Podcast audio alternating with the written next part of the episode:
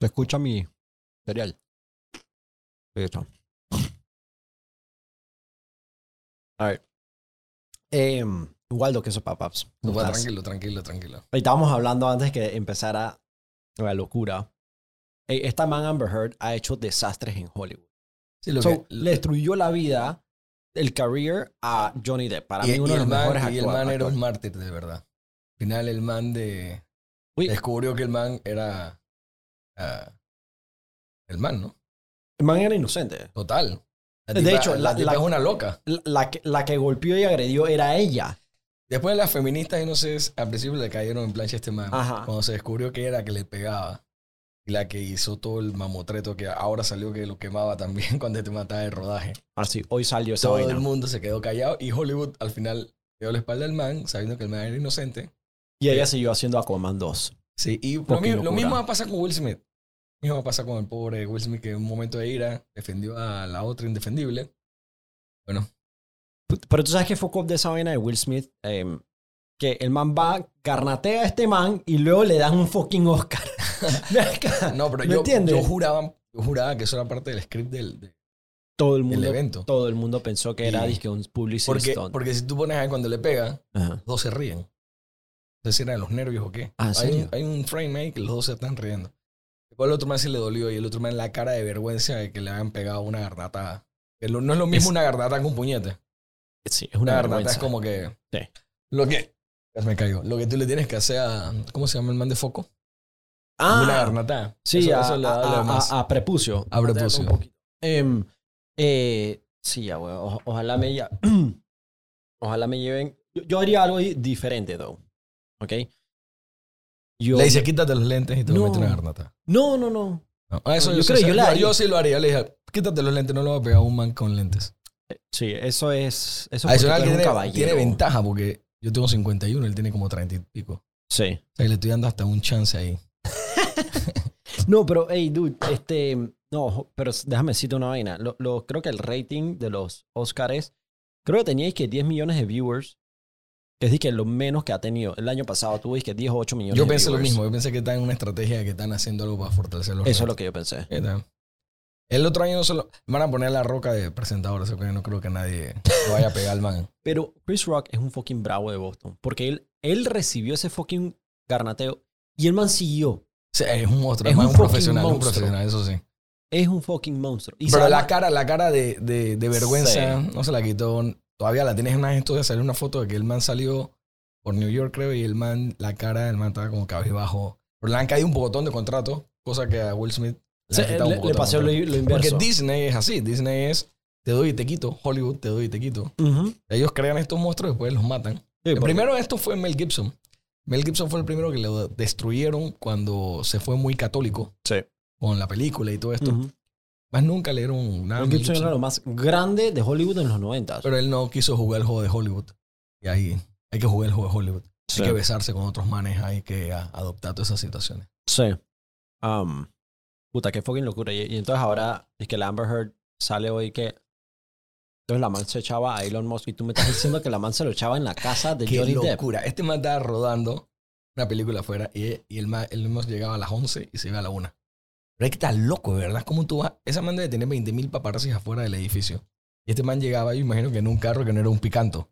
No, ¿no? llegaba un Tesla. un Tesla que en esa época tenía que llamar muchísimo más la atención. O sea, hace es un Tesla en tu casa años. probablemente es Elon Musk. Y él no va a tener el, el más chiquito. Él no tenía el, el truck ese que... Probablemente, no. weón. Entonces el man llegaba tres horitas y, ¿Y, y, y- iba. y esto en qué año era que, que él hacía esta locura? Bueno, que hace como cinco años que fue toda la, la ponchera esa. Qué locura. Pobre, de verdad, po- bueno, se libró de una loca también, ¿no?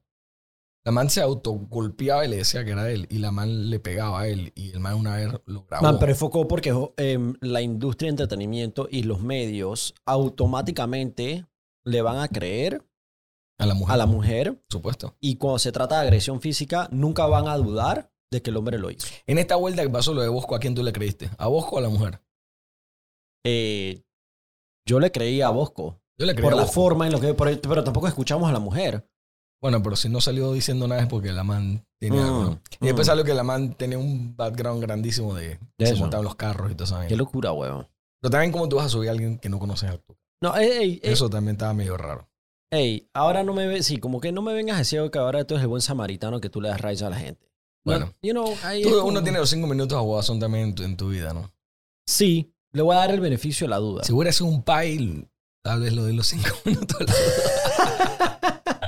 Pero la man, no, no, no, no. Em, hey, bro, so, ok, vamos a hacer rewind. Em, Fabs, yo a ti, yo a ti te admiro y te quiero mucho porque eh, en, la sociedad que vivimos hoy en día, la gente, especialmente las personalidades públicas de Panamá, se han, han gravitado automáticamente a este movimiento de correctez política, em, ex- liberalismo extremo, eh, inclusión dizque, ilógica, literalmente, eh, como el trip de que, que el man que es Yal, el- eh, la Yal que es hombre, compite que en natación y le gana a todas las mujeres y es como que reverse machismo.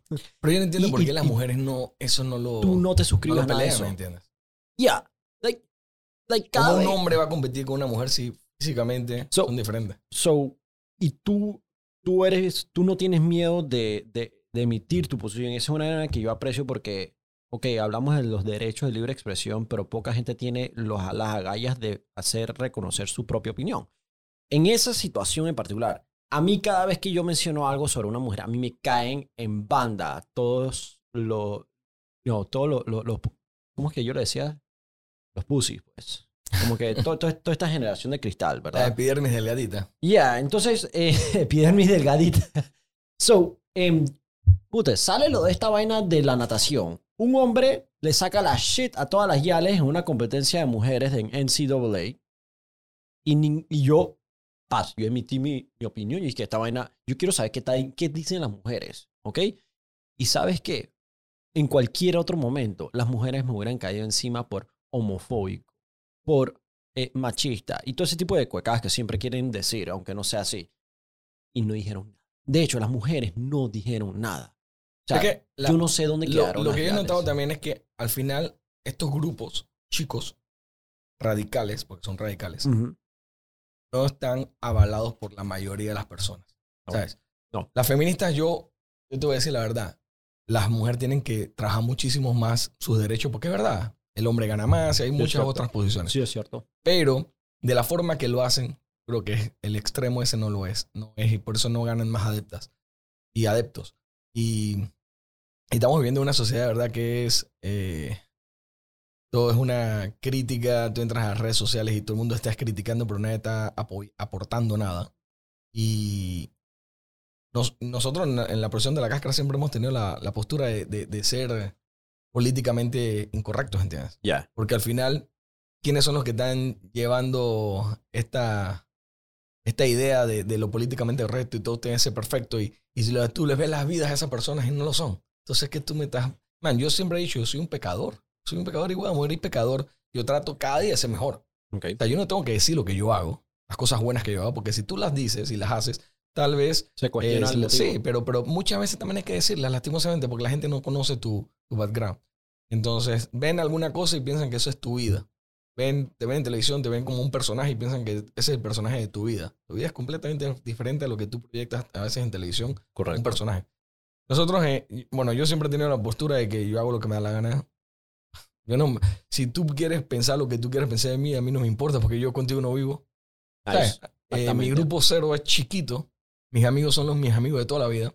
Y cuando tú conoces gente que sus amigos son los de toda la vida, esa persona tiene que valer algo. Porque para mantener un amigos. Y cuando tú conoces gente que, que no tiene amigos y va saltando de grupo en grupo, en grupo, en grupo, Sí. como de trabajo en trabajo, Sí. también tienes que cuestionarse muchas cosas. Yo dejé entrar mucho en Twitter porque para mí era una de las, las redes sociales más Tóxicas. tóxicas, pero pero la gente es como, es como infeliz. O sea, tú entras y tú dices, el sol está bonito y alguien te sale, no, el sol está horrible. Me ofendiste. O sea, todo es así. Entonces, me, me fui más como para Instagram, Ujú. eh, YouTube. Me encanta porque hay buenas tutoriales y buenas vainas.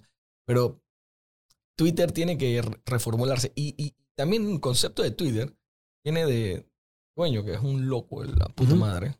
Comunista para colmo. Pero tú, tú viste que, tú viste que ahora que Elon Musk compró una gran, la mayor participación singular de, de, de Twitter, va a cambiar algo. No, no, olvídate, yo no sabemos si va a cambiar algo, pero la hicieron un walkout en la oficina de Twitter. Los empleados se fueron de la oficina protestando que Elon Musk tenía participación en Twitter. Entonces, como que, ¿cómo tú, cómo tú trabajas en una plataforma de libre, eh, de, de- de free speech es que nunca hace eso. total? Si, a, si al loco de Trump no lo vetaron. Más enfoco. Tú El no puedes ayatolá yo no sé qué No, chucha, tú que es un ve- terrorista. a todo el mundo, y, pero a los de ellos no. Al final, El director de ISIS está en Twitter, pero wow. Donald Trump no. El presidente de Estados Unidos no puede estar en Twitter, pero el terrorista más Bueno, grande... ahora es expresidente. Right. Eh. Todavía se dice presidente. ¿Quién sabe? 2024, brother. Ese man, gracias a, a Biden, putri, parece que... Sushi, ese man puede que se monte, fácilmente se monte, porque ya, eh, toda la plata que regaló Biden en la pandemia em, para sufragar los, eh, los problemas económicos, ahora le está viniendo a morder el culo porque levantó la inflación y para rematar, rematar, el tema de Ucrania está empujando el tema de, petróleo y él agarró y empezó una presidencia donde él dijo, no vamos a usar en petróleo, vamos a hacer renewable energy. Y vamos a ir todos en carros eléctricos. Y ahora está echando para atrás. Y cuando echa para atrás, él pierde, pierde favor con su público y no es que gana con los conservadores. Imagino que con los patrocinadores también. Ojo, man. Bueno, al final la le van a echar la culpa a la pandemia, como todos los gobiernos. Man, es increíble. Al final la pandemia, va a decir, la culpa fue la pandemia, yo no tuve eh, las herramientas, traté de hacer lo que pude. Es interesante porque cada quinquenio le echan la culpa al gobierno anterior. Sí. Este gobierno tiene la dicha que le echa la culpa no a, a otro gobierno, sino No, a la pero pandemia. este se le va a echar dos pandemias. El COVID-18, que es Varela, y el COVID-19. 19. Eh, Si tú pones a ver, Varela fue un COVID-18. O sea, Me lo dices a mí, chucha. puede ser uno de los peores gobiernos de Panamá. Yo pensé que era el de Mireya, pero el de Varela fue el peor. Lastimosamente. Y mucha gente lo sabe, mucha gente lo sintió. Y bueno, se le olvidó a la gente por la pandemia. Solo por y es eso. que el panameño tiene memoria corta. Mm, Imagínate, aquí ganó el Toro Valladares después de la invasión. Dara ganó el Toro. Yo no entiendo. Eh, Yo no. Yo, honestamente, yo tengo mucha inconsciencia política y de, histórica de este país. Pero básicamente estoy como. es que tú no tienes mucha edad tampoco. No, yo tengo 34 años Ah, y, bueno, sí. y, y yo en mi escuela privada nunca nos enseñaron acerca de eh, los militares ni de la invasión. Pero es que nunca le enseñan. Nunca lo enseñan en el país. Y ahora yo estoy entendiendo, gracias a la obra de Diego Valdía. em, Muy buena. buenísima, solo las estrellas estarán, está increíble. Y yo aprendí por esa obra. Y la, la primera, brutal también. Solo- los manes están creando un multiverso No, están, están haciendo, están haciendo un, eh, cosas que van a perdurar. Sí, O sea, todos los años se van a poder ver y la gente va a entender. total. Bueno, Total. pero, pero ellos, eso, o sea, ellos dicen, pero estos militares, ese es el partido PRD. El PRD está, o sea, nace de eso. Sí. De ahí es donde viene y lo usan como orgullo. Entonces yo cuando agarro y entiendo que es de que el batallón de dignidad y luego No, pero ellos usan como orgullo más que todo a Torrijos. Torrijos de su banderita. Sí, pero Torrijos yo creo que nadie se acuerda ya ni de Torrijos. Que están ahí. Eh, como el- los arnulfistas usan Arnulfo. Eh, no Sí. son arnulfistas, ahora son panameñistas. Hasta le cambiaron el nombre arnulfismo a panameñistas. Claro. Como para abarcar más al panameño. Pero yo lo que sí veo es que eh, este, pa- este país lastimosamente sigue siendo de partidos políticos. Sí. Son independientes tan difícil que gane. Por la forma en que ellos se han hecho su, su vestimenta a, Purista. Sí, la han hecho a- para ellos, ¿entiendes? Para que un independiente llegue. Nosotros hicimos algo muy. bueno, creo que pusimos un granito de arena, que fue cuando inventamos lo de. Eh, no a la reelección. Sí. Que fue una bola. Eso, le- cogió- eso lo inventaste. nosotros en, ¿En la serio? cáscara, sí, con charlatan. Y cogió una, una bola grande y me acuerdo que mucha gente me decía, no, no, no, no, no seas con eso. Claro, hay muchos intereses metidos en esto. Hay mucho poder económico que ya había patrocinado legisladores. Entonces, si esos legisladores no salían, tenían, tenían que eh, enfrentarse a, a estos independientes y decirles, hey, yo soy corrupto aunque me vea, que me vea honesto para comprarte. Que es lo que yo siempre pensé, por eso que no querían el no a la reelección. Al final no se reeligieron muchísimos. La gente Ajá. piensa que no fue buena la campaña. Sí, sí fue buena porque la gente la cogió. Yo creo que esta vuelta va a ser mucho más. Pero duele porque hay legisladores que tú sí quisieras que se reeligieran, por ejemplo, por Juan eso- Diego Vázquez. Por eso es que yo no estoy de acuerdo con la campaña no a la reelección. No, pero en su momento es que ya abusaban mucho. Sí. O sea, y tú, puedes la- tú puedes hacer la campaña, pero no reelegir a los que son malos. Esa es la idea. Trata de reelegir a los que, a los que sí Right. son buenos. Right. Tal vez el nombre ah, pues, se pueda hasta cambiar algo, ¿no? So, el, el tema es que ahí es donde yo tengo como que mi. Yo tengo mi choque con. A mí me preocupa cómo los independientes han llevado a cabo las campañas políticas. Porque la, primero impi- iniciaron en el 2019 diciendo el problema son los partidos, la solución somos los independientes. El problema es la reelección, no reelijas. Hoy en día, los independientes se están reeligiendo y esos que decían que los problemas eran partidos, ahora están creando partidos. So, como que, you know, les va, les va a regresar a morder el culo esos, es- esos lemas. Bueno, hay unos que les va a gustar. Hay unos que les va a gustar que le muerdan el culo, pero otros no. Mira, yo digo que al final eh, Y hay, demasiada contigo. plata. Sí. La gente piensa, mira, la gente dice, no, los legisladores ganan plata, ganan 10 mil dólares. Eso es, eso es nada. O sea, hay demasiada plata ya. Y al final, eh, cada uno, no, no se puede generalizar porque yo estoy seguro que tiene que haber gente honesta, pero la plata corroe mucho. Mira, Paz, yo estoy de acuerdo contigo en que si algo funciona, ¿por qué lo cambias? Juan Diego es un excelente legislador.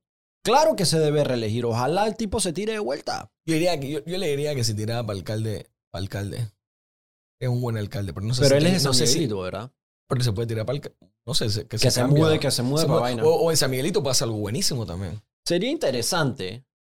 No sé si tenga la edad para alcalde, no sé cuánto es. Edad sí puedes. Peladito, él puede tener 24 Pero años. yo me acabo de enterar que él mantiene 24 años. Por eso, tiene 24 años. Qué no sé fucking locura, ¿a qué, edad, weón. ¿A qué edad es alcalde? Todavía no sé. Qué fucking Pero, pero yo sé que ese man tiene buenos proyectos y de lo, de lo que hay en la asamblea es lo que da la cara. De los pocos que da la Estoy de cara. acuerdo. La pregunta es cómo se multiplica eso, weón. Porque él, él es una excepción. Bueno, pero hay mucha gente buena y, y- y hay que in- invitarlas a que, a que participen. Hay muchos pelados jóvenes. Mira, ahora mismo tú tienes que llamar a la juventud. Sí. O sea, de, ver- de verdad es horrible ver gente tan vieja, siete, ocho eh, quinquenios ahí, dándose ya multimillonarios y diciendo yo me puedo comprar casas de tanto, yo puedo hacer esto y lo otro. Descarado para. sí, para entonces variar. tú te quedas como que, man, hay mucha gente joven en la calle profesional que quiere trabajar por Panamá y es, la, es, la, es el músculo realmente que necesitamos en el país. O sea, ya los viejos, hey, mira, yo te voy a decir la verdad. Yo estoy rodeado de puros pelados trabajando conmigo, pero yo sé que yo no soy un pelado. Pero te has mantenido aquí joven. sí, pero tú tienes que saber que ya yo no soy un pelado. Yo en Sí. las redes sociales, yo no meto la mano porque yo no entiendo mucho de, los memes y tal. Puedo hacer mis memes y puedo hacer mis vainas, pero ya la, el vocabulario no es el mismo. Ujú. Entonces tú tienes que saber has- hasta dónde. Pero esta gente no quiere soltar poderes, entonces tampoco aportan.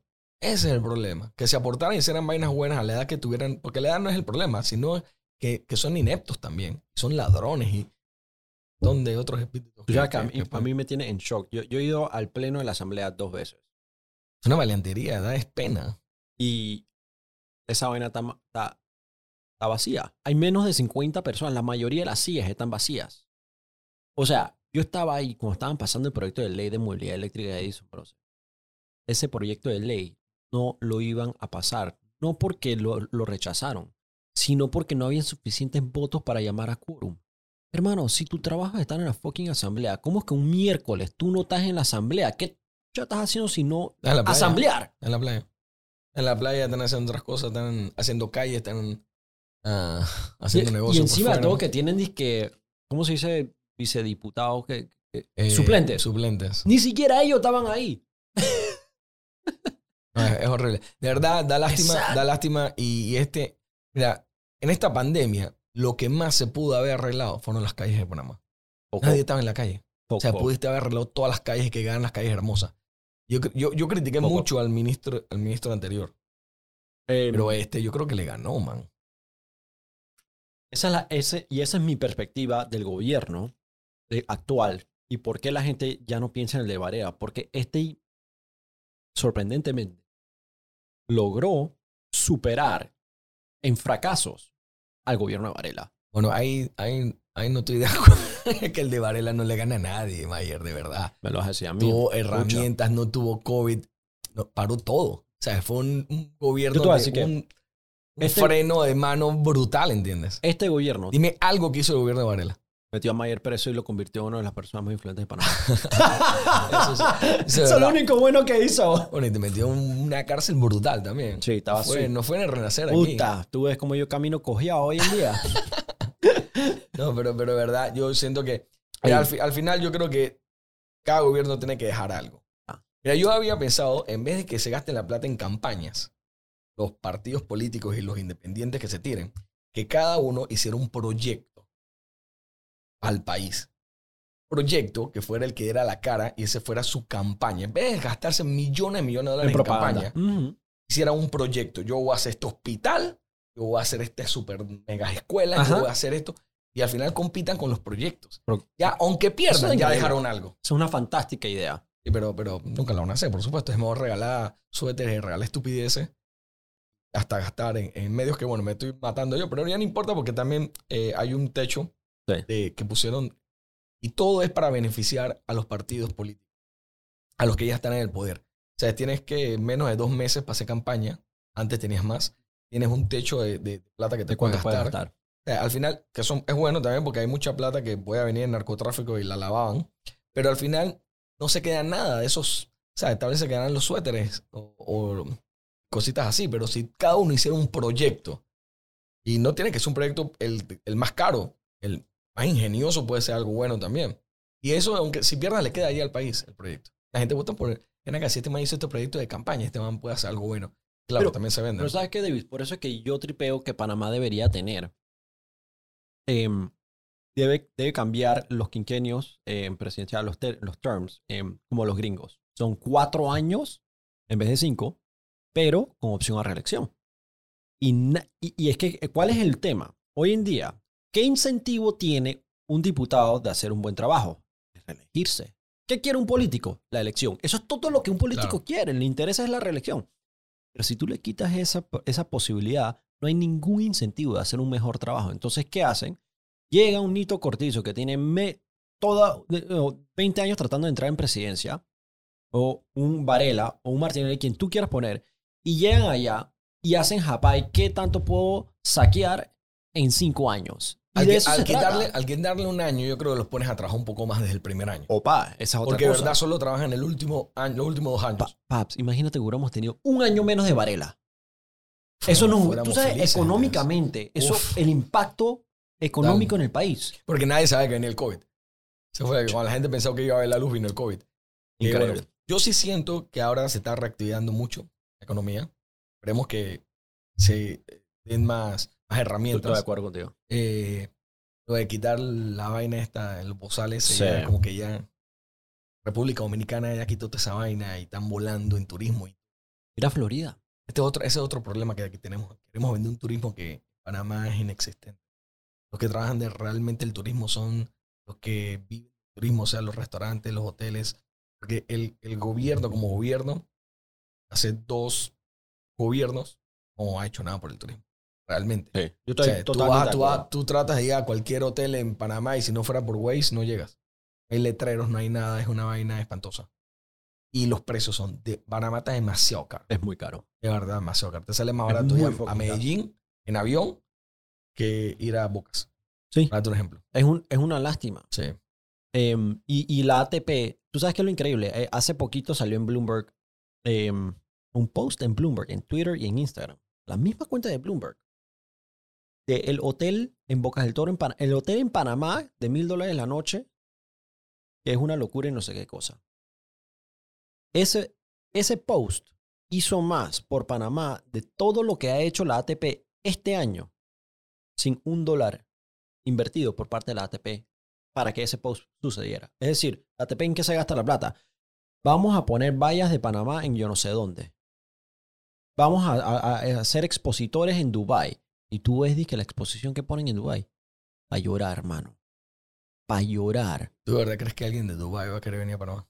Ah, No, porque ¿sabes por qué? Porque al ladito de Panamá está el stand de Colombia, donde sí venden una... O sea, ¿Y sí Costa te- Rica? También es la misma. Es increíble. Pero Costa Rica y Panamá son el mismo producto. Pero ellos empezaron los- antes. Ellos empezaron mucho antes con el, con el turismo. Ellos tienen mucho más. Es que ellos no tienen ellos no tienen la herencia. Ellos no tienen el sabor. Sea, el tico es muy plano, ¿entiendes? El tico es como si se hubiera tomado una tafila en la mañana en vez de un café. Más tranquilo, es más... Para mí es tropical, ¿entiendes? Ujú. Esa es la diferencia. Nosotros tenemos que Es muy vendernos como el dominicano, muy como Sí, el nosotros somos puertorriqueño. totalmente tropicales. Ujú. Eh, y al final, eso es lo que no tienen los centroamericanos. Por eso cuando, cuando Sí. dicen centroamericanos, que somos centroamericanos, pero nosotros somos más caribeños. Somos muy caribeños. Entonces, al final, eso es lo que tenemos que vender. Pero producto de que Panamá tiene el canal. Mi criterio es que como, Panal- cama- como Panamá heredó el canal, como el niño que hereda dinero del papá, Panamá no le ha tocado trabajar tan duro para desarrollar su turismo porque tiene un subsidio llamado el Canal de Panamá que lo ayuda a tapar par de huecos financieros. ¿Tú te imaginas si los gringos nos quitan el canal? Sería lo máximo. Ah, loco, no, vamos, quedamos peor que Venezuela. Pero mira, mira esto. Según lo que yo te he entendido, en las firmas que hicieron, cuando el canal se volvió a, a- a hacer de los panameños, hay una cláusula o algo que dice que si hay problemas, Ya, lo agarran. sí. En toda Latinoamérica hay un socialismo que está ganando eh, millaje brutal. Porque la gente está cansada de, la- de- de los gobiernos de estos capitalistas y toda esta vaina. ¿Qué pasa si aquí entra gobierno de izquierda? Ya. Los gringos dicen, hey, ven acá, eso es un problema. Nos quedamos con el canal. Imagínate que nos quiten el canal, hagan un pequeño Guantánamo Ya. Y Panamá se va a la tetra. Sí. Que lo único que tenemos nosotros realmente es el canal. Más nada. No hemos sabido Al- crear nada más. Estados Unidos no dieron. importa ya eso de la posición geográfica y toda esa vaina. Ya todas las guerras son con drones y pones misiles y toda esa vaina. Sí. Eso, era el tiempo de antes. Tal vez le importa el canal por- porque van a pasar sus barcos. Pero Sí. más nada. O sea, ¿de verdad tú crees que ellos perdieron Venezuela? Porque Estados Unidos perdió Venezuela. Venezuela era el país más gringuero de Sudamérica. Más que Panamá.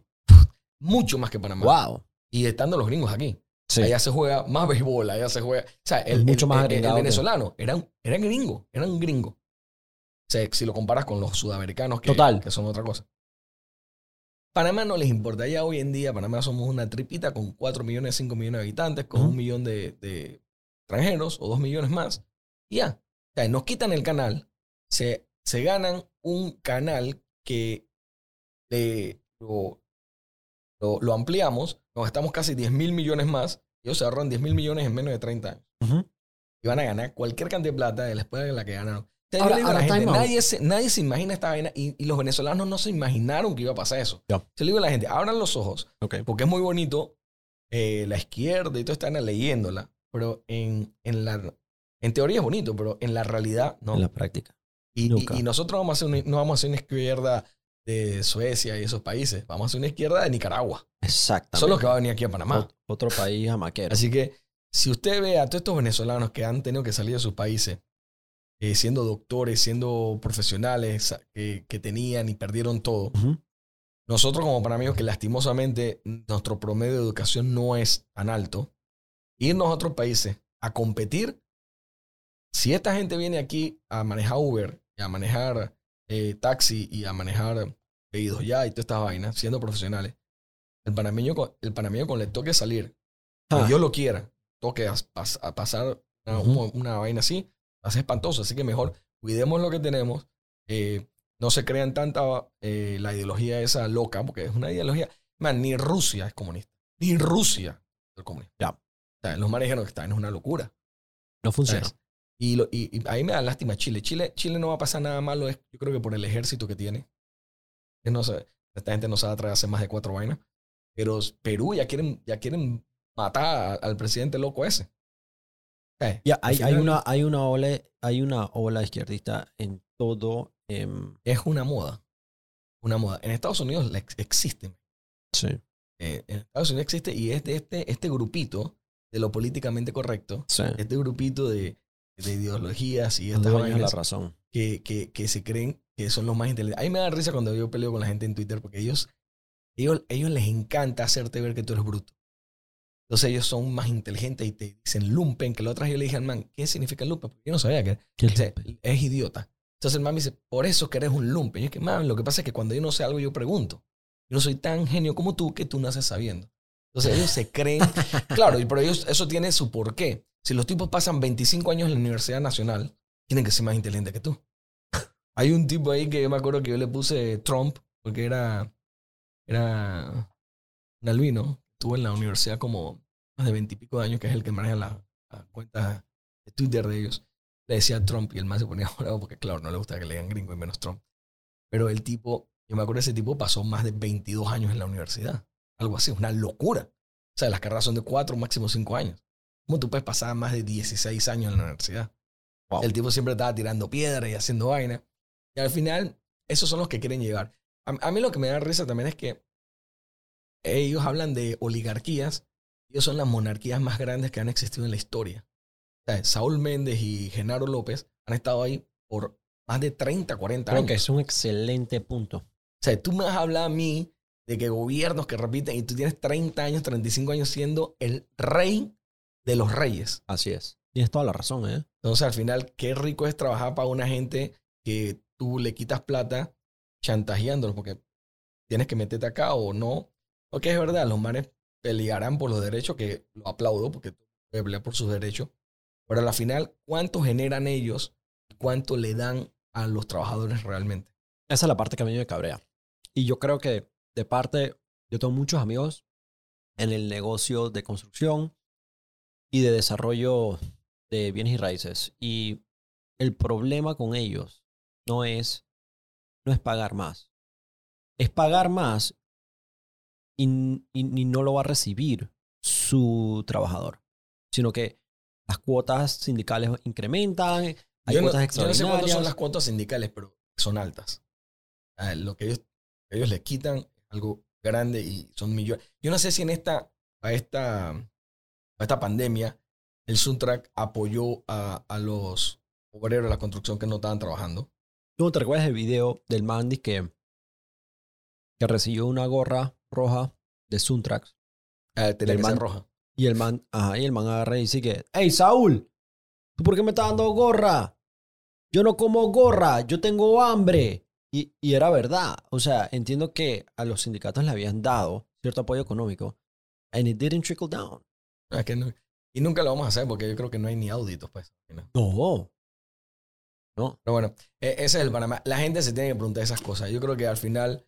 eh, bueno, pero yo creo que e- ese grupo, por ejemplo, ha hecho como tres partidos políticos y reco- re- eh, re- reciben como 50 mil votos para iniciar el partido y, de la vaina votan 12 mil personas.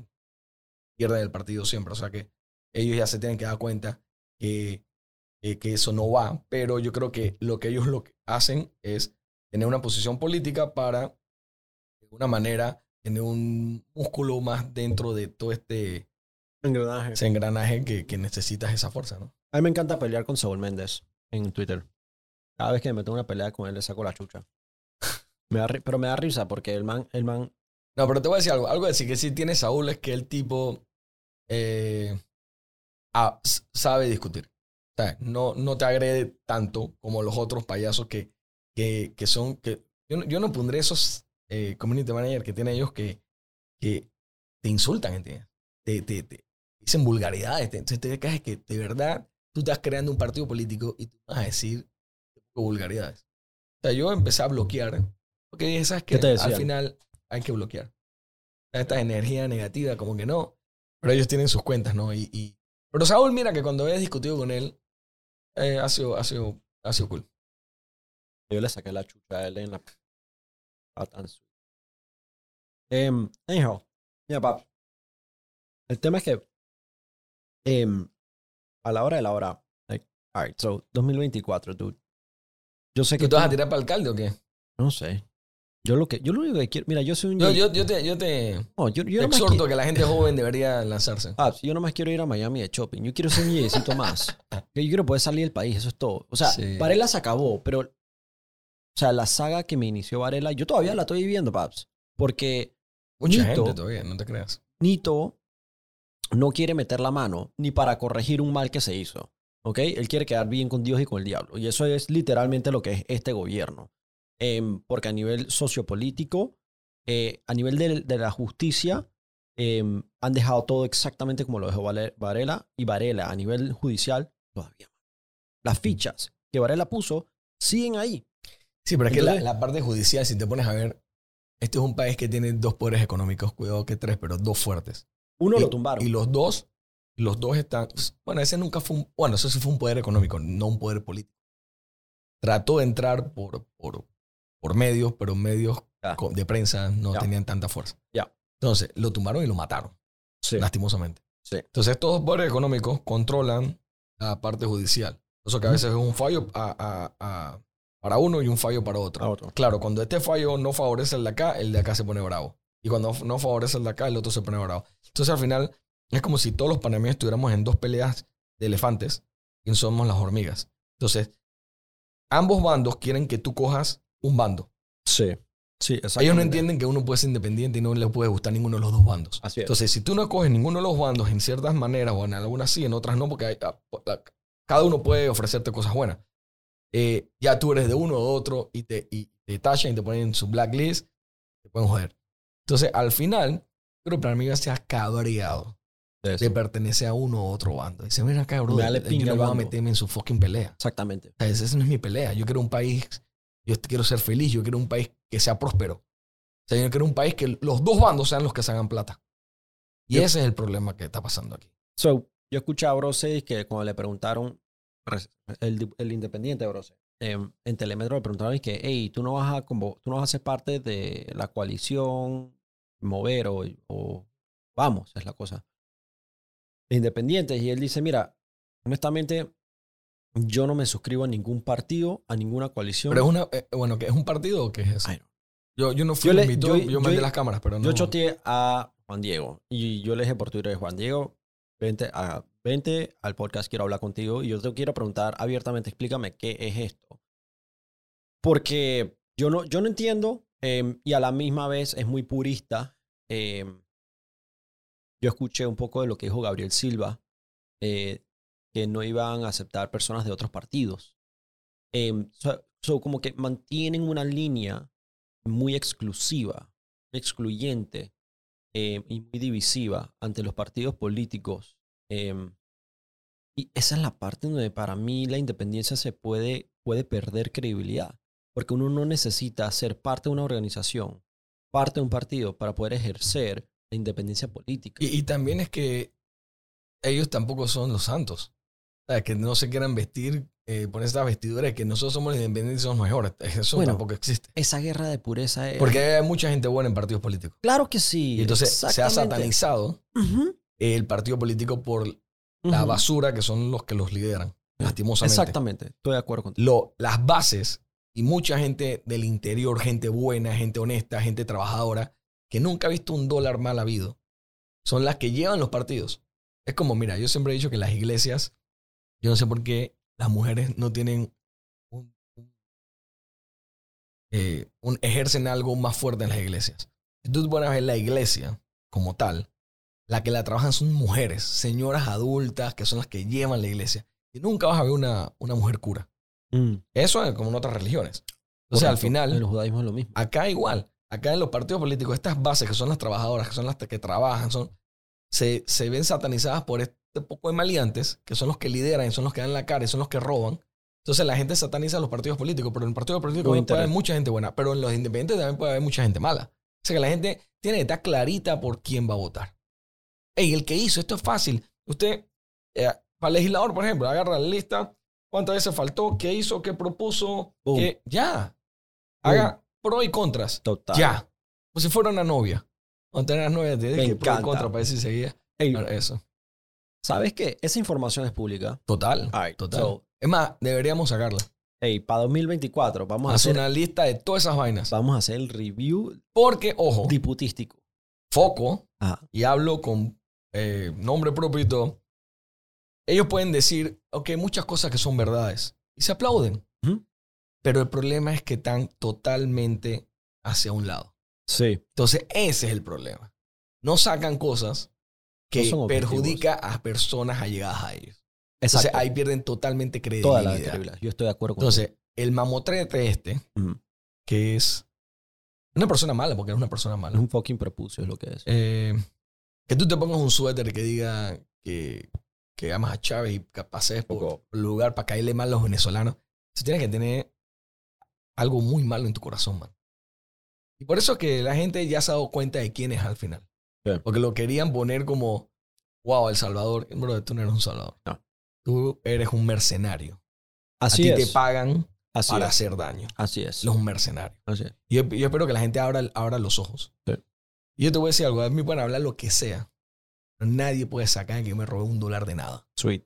Nadie puede sacar de que yo hice esto malo. Pueden decir que yo soy un HP cuando trabajo y, y puteo y vaina, pero es más, porque a mí me gustan la- las cosas que se hagan bien. Administrar. Pero que yo he hecho algo porque me han pagado, jamás pueden decir eso. Nice. Eso lo digo así. Eso sácame lo que quieras. Eso es lo más Y a mí me han ofrecido. Yo digo, no, porque yo tengo mis convicciones. Epa. Y yo, hoy en día, fuera multibillonario si yo me hubiera ido con cualquiera de las dos eh, eh, grandes de Sí. esta vaina. Eso lo tengo que irme por un lado. Eso es todo. Es, incre- es increíble. Y, Pero, pero yo, yo quiero ser yo. eso no tiene Así precio. eso no tiene precio. Vivir, mira, lo más rico que yo le digo a la gente es una hamaca y una pinta. Tranquilo. Te, te desconectas. Hay mucha gente que robó que ahora mismo está pensando, ¿cómo? ¿A dónde voy No, a esta? No sé qué, ya metiendo un preso gente. Sí. ¿Sabes? Yo creo que eso no es vida al final. Para nada. La paz es todo, brother. La paz es todo. Poder salir a la calle es que sin que te miren mal. Que la gente te salude. Sí. O sea, Varela no puede salir. Él no puede salir a la calle ahora. Esa es la persona que no puede salir. Mira, yo estaba en un negocio, eh, en un, una vaina, y el tipo salió. Y habían 500 personas. Y nadie lo saludó. O sea, yo le puse a esa. Yo vi esa, Wow. esa, esa, esa, esa imagen, yo le puse la procesión de la indiferencia. Y la gente se volteaba. Había unas viejas rayas blancas ahí que le gritaron de todo. Claro que había metido preso a, a algunos familiares. Pero el tipo pasó y nadie lo saludaba. Después de tú ser presidente de un país y que nadie te salude. enfocó. o sea, eso debe ser humillante. Eh, a mí me mandaron una foto de el man fue a una boda toda rayo blanca y que estaba solo. Obviamente está ni siquiera, o sea, literalmente solo, nadie lo saluda y solamente le estaba hablando a su guardaespaldas.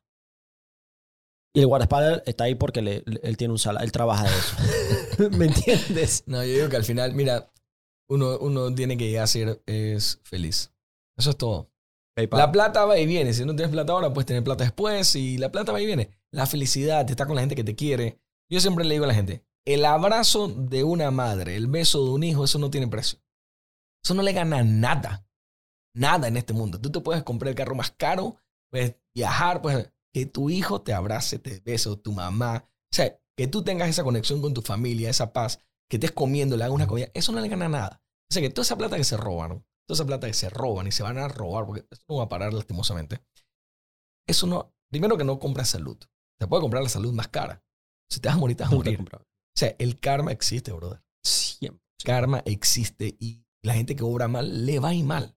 Es imposible que les pueda ir bien. Pero esta, esta entrevista está muy seria también. Ah, ¿tú, tú quieres hablar de karma? El, hay un abogado que era el abogado personal de Varela. Y él se encargó desde el Consejo de Seguridad de fabricar todos los expedientes para meter a la gente preso, incluyendo el expediente de Mayer Mirachi, donde supuestamente él no entregó un software y por eso lo iban a meter preso. Em, dos años después del día que yo salgo de la después de que, dos años después del día que yo entro a la cárcel, ese hombre muere de cáncer. Un año antes de que él muera, él se le acercó a un primo mío y le pidió que le consiguiera una cita en Houston con el médico que le podía curar el cáncer. Él había metido a ese primo mío, también le había creado un expediente y a todos los familiares. Y mi primo se lo dio. Y ese tipo vivió el resto de sus días arrepentido de lo que él hizo. Ese fue el karma. A mí, yo no le deseo mal, pero yo no creo que uno tiene que irse por ahí en venganza. No, no, para la justicia Yo divina creo- es creo- la yo- mejor que hay. Mira, yo siempre, yo, yo toda mi vida, y esto es algo que me enseñó mi vieja, déjaselo al- a Dios. Ellos se encargan.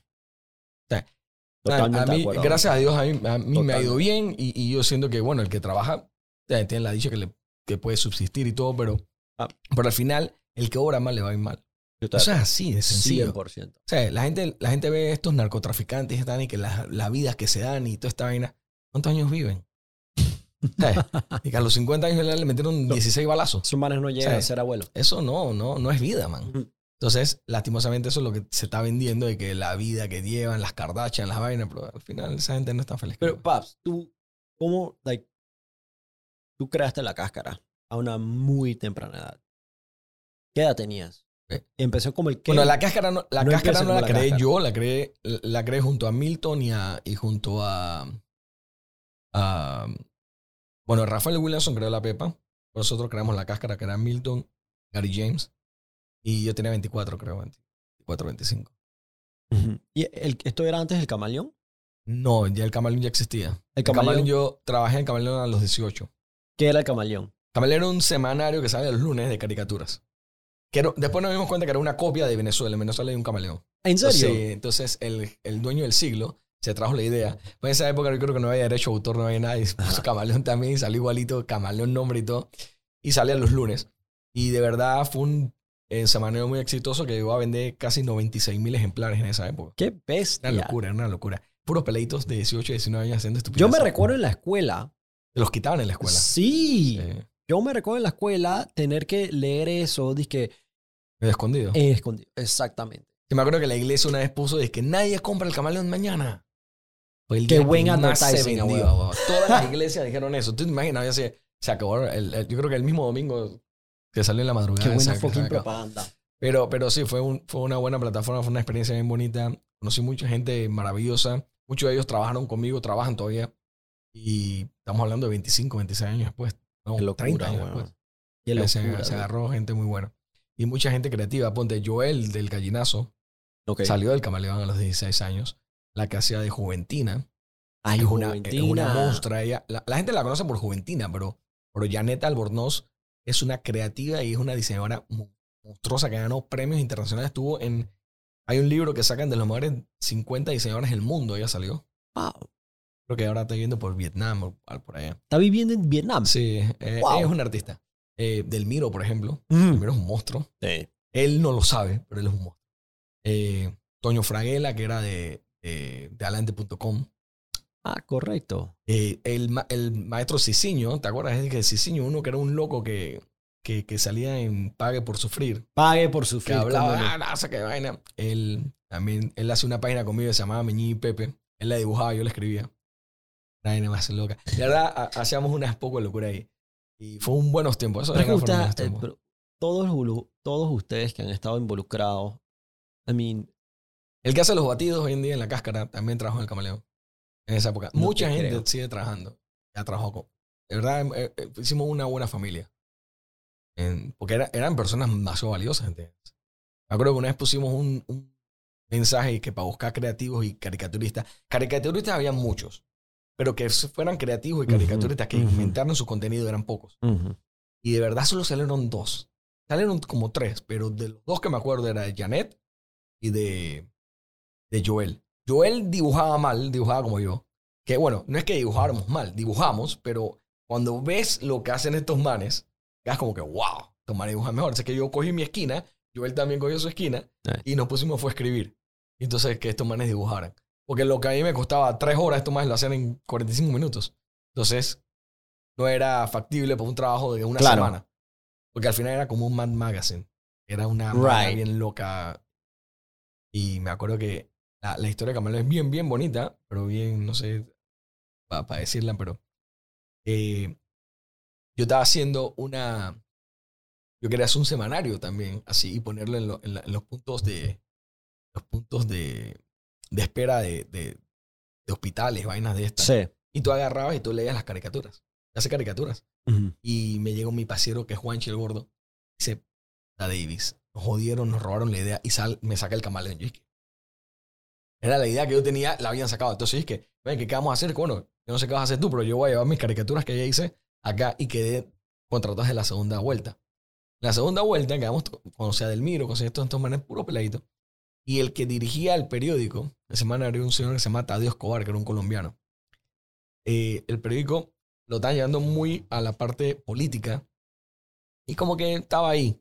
vendía 5.000 ejemplares y ya estaba bajando a 4.000, 3.000. Y a Tadeo, que para mí es uno de los maestros más grandes que he tenido en mi vida. No, Tadeo, que Dios lo tenga en la gloria. Tipo con una paciencia enorme. Tipo le da un heart un ataque al corazón y nos dicen, el periódico solo tiene un, un mes de vida y después lo vamos a cerrar. Y lo agarramos nosotros. Hagan lo que quieran. No de- Vamos a hacer un- una cantidad de estupideces. Yo agarré, yo agarré un cheque y le pusimos la firma de chinchorro y creo que eso es hasta ilegal. Y puse, todas las personas que están desempleadas vayan con este cheque, lo recortan y vayan al Banco Nacional y se les va a dar 200 dólares. Llaman al siglo, que era el periódico, el- el- el- la plataforma del camaleón, y le dicen, hay una fila que llega a Piccolo No me fucking con jodas. gente para cambiar el cheque. Porque esa no se veía en Panamá. Entonces también hacíamos unos que, que pide una pizza y te damos 10 pizzas gratis. Pero la gente también. ¿Cómo se va a creer que vas a comprar una pizza van a dar 10? Entonces llamaban de las pizzerías que dan cabreado y ahí empezó esa vaina a volar. Empezamos a hacer estupideces. Cuando Pura Tadeo grullera. llega, nosotros ya estamos en 50 mil periódicos Allá la peste. en menos de tres meses. Y ahí fue y empezamos. Lo último que se vendió, me acuerdo, eran 96 mil ejemplares. Hoy en día, el periódico que más vende, si vende 50 es mucho. Estamos hablando de 25 años después. Wow. Imagínate, fue una locura y fue algo que yo creo que el que vivió esa época lo sabe. Pero tú transicionaste entonces de ahí a televisión. Sí, nosotros, yo, yo quería ver el camaleón a televisión. Tuve hasta una reunión con Peter Díaz y todo, con Tatiana Padilla, que era la, la encargada de ventas de- de- del siglo. Íbamos a llevar el camaleón a televisión. Pero lastimosamente esto, cuando tú eres creativo, eres muy irresponsable. Es- Hay que decir, los creativos son un poco irresponsables. Y y el grupo que tenemos era muy creativo, pero era muy irresponsable y no sabemos un culo de televisión. Entonces, la idea se quedó en idea. Yo me quedé con muchas vainas escritas que yo tenía. Las tenía ahí, pero yo siempre he dicho, el destino pasa por algo. Y conocí a, bueno, no lo conocí, él vivía por mi casa.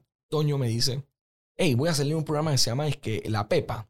Y es que de verdad, me, me presentó a Rafa y Rafa era el productor, Rafael Williamson.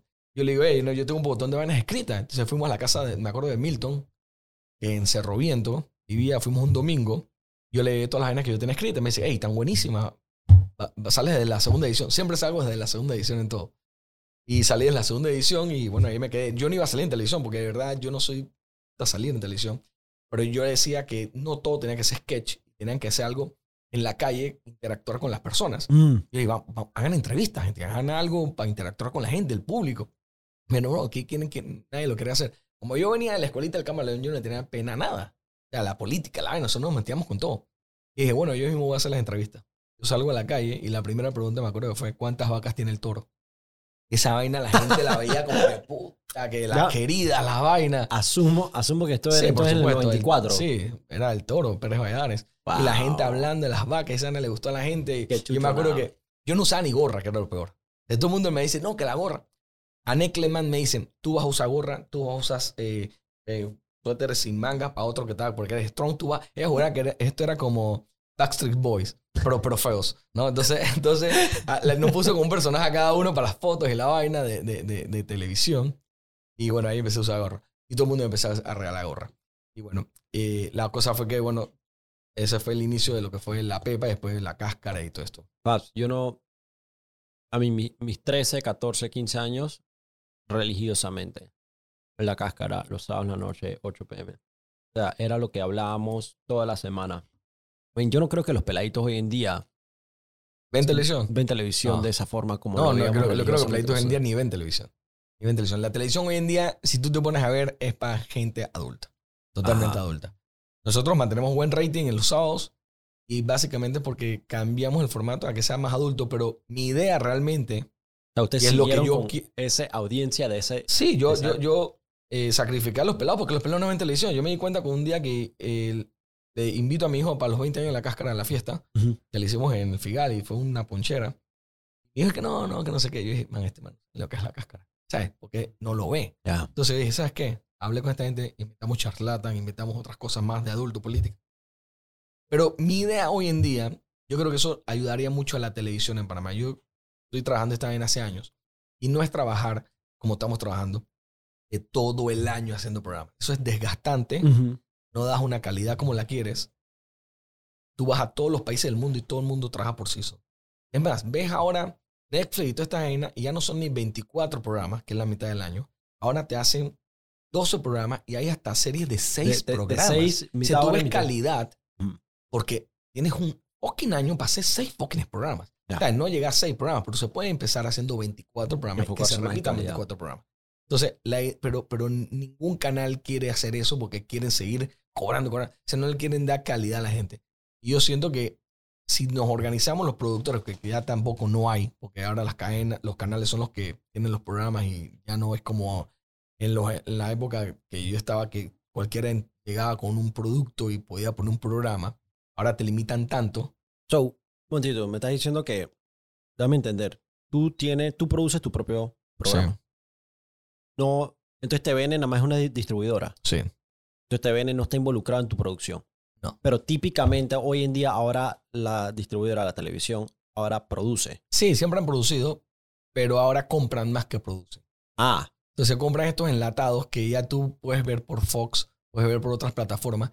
¿A ti qué te importa ver los Simpsons en Canal 4 si Sí. los ves en Fox 100%. súper adelantados? 100%. O sea, entonces al final tú tienes que crear un contenido que no exista en otro lado. Ponte, hecho en Panamá, a lo Concuerdo. panameño. eh, el- Un gringo no va a hacer contenido para ¿Quién mí. te ve? Eh, la cáscara. O sea, que no Yo- vas a poder ver en otro lado. estoy no totalmente de acuerdo contigo. Entonces, eh, si, la- si las canales se fueran a eso y, apor- y, y apostaran a eso, invirtieran en eso, con- y ahora hay una cantidad de pelados productores que se han graduado. En mi época no, no existía esa carrera. O sea, en mi época fue empírica. O sea, la gente empezó a, a yo veía películas y yo estaba en el, hacía esto. Sí.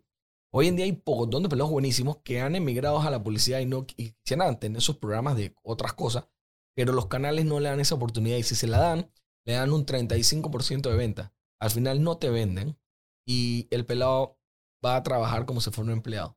O sea, ¿qué ánimos tú tienes de No tener un programa que tú inventaste que puede ser bueno y todo cuando los canales no invierten en ti, pero van a Las Vegas a comprar, a comprar poco de porquerías y les venden más porquería? Porque cuando tú compras algo bueno, una película buena, una serie buena, tienes que comprar siete malas. Que era por eso que nosotros inventamos hace años que Cine Gallo. Porque una vez entramos a TVN y yo un botón de películas que eran basura, de que los tomates asesinos y toda esa vaina. Y yo le digo a Peter, es que Peter, y esas poco de películas, no, esas películas las tengo que dejar ahí porque nunca las voy a dar. Y que bueno, vamos a inventarnos algo insólito, una vaina que sea disque, que cine gallo, pues. Entonces me acuerdo que, que estaba este eh, Gutiérrez, eh, que es productor en, en, en, en, TV Benito, que era productor de nosotros. Y, y ah, le empezó a meter disque música, disque Aldo Ranks y vaina en las, eh, el- A las el típico a las películas. Qué La La, la misma película la editábamos para Panamá. Era una Qué locura. Entonces, entonces estos manes salían. Al principio salí yo, imagínate, que, es que en pijama, pero era, yo no soy bueno para las cámaras vaina. Entonces después salió Agapito, después salió Rolly. Y, de verdad, Cine Gallo se ve. Entonces, un poco de películas malísimas. La- las que las preferidas del público eran las chinas. ¿ah? las chinas. Uf, las chinas, los manes metían una patada y se moraban como siete horas en el aire y después caían. Entonces, entre cuando iban al aire, nosotros metíamos hasta comerciales. Y que, que en pedacitos y que comerciales iban y el chino todavía iba en el aire.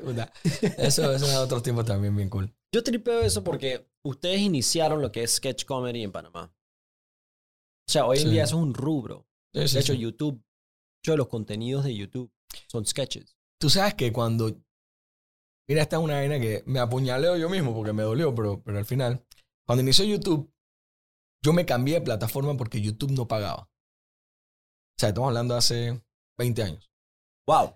YouTube no pagaba, entonces yo me fui por una plataforma que era la plataforma que estaban la- los canales grandes de Estados Unidos en esta plataforma. Y tú pagabas a la plataforma. Tú le pagabas. Y si el ancho de banda iba creciendo, tenías que pagar más. Nosotros llegamos a pagar casi 85 mil anual. Porque la vaina se estaba creciendo y crecía y crecía. Yo decía, yo me acuerdo que yo tiré un app eh, de la cáscara y después lo tuve que poner a dólar. Porque yo no quería que la gente ahí entrara. Y a dólar me entraba gente. Entonces, ¿por qué? Porque entre más era el ancho de banda, me costaba a mí. E- Era al revés de lo que Claro. es hoy en día. Cuando nosotros hicimos eso, ¿tú sabes cuántos seguidores nosotros tenemos en YouTube? Que me dijo Juanchi. Cuando nos salimos. Pero más que todo también era el problema de que el derecho de autor era muy, ellos eran muy fuertes con las canciones, con toda esa vaina, jodía- en esa época. Ahora es peor todavía, ¿no? Correcto.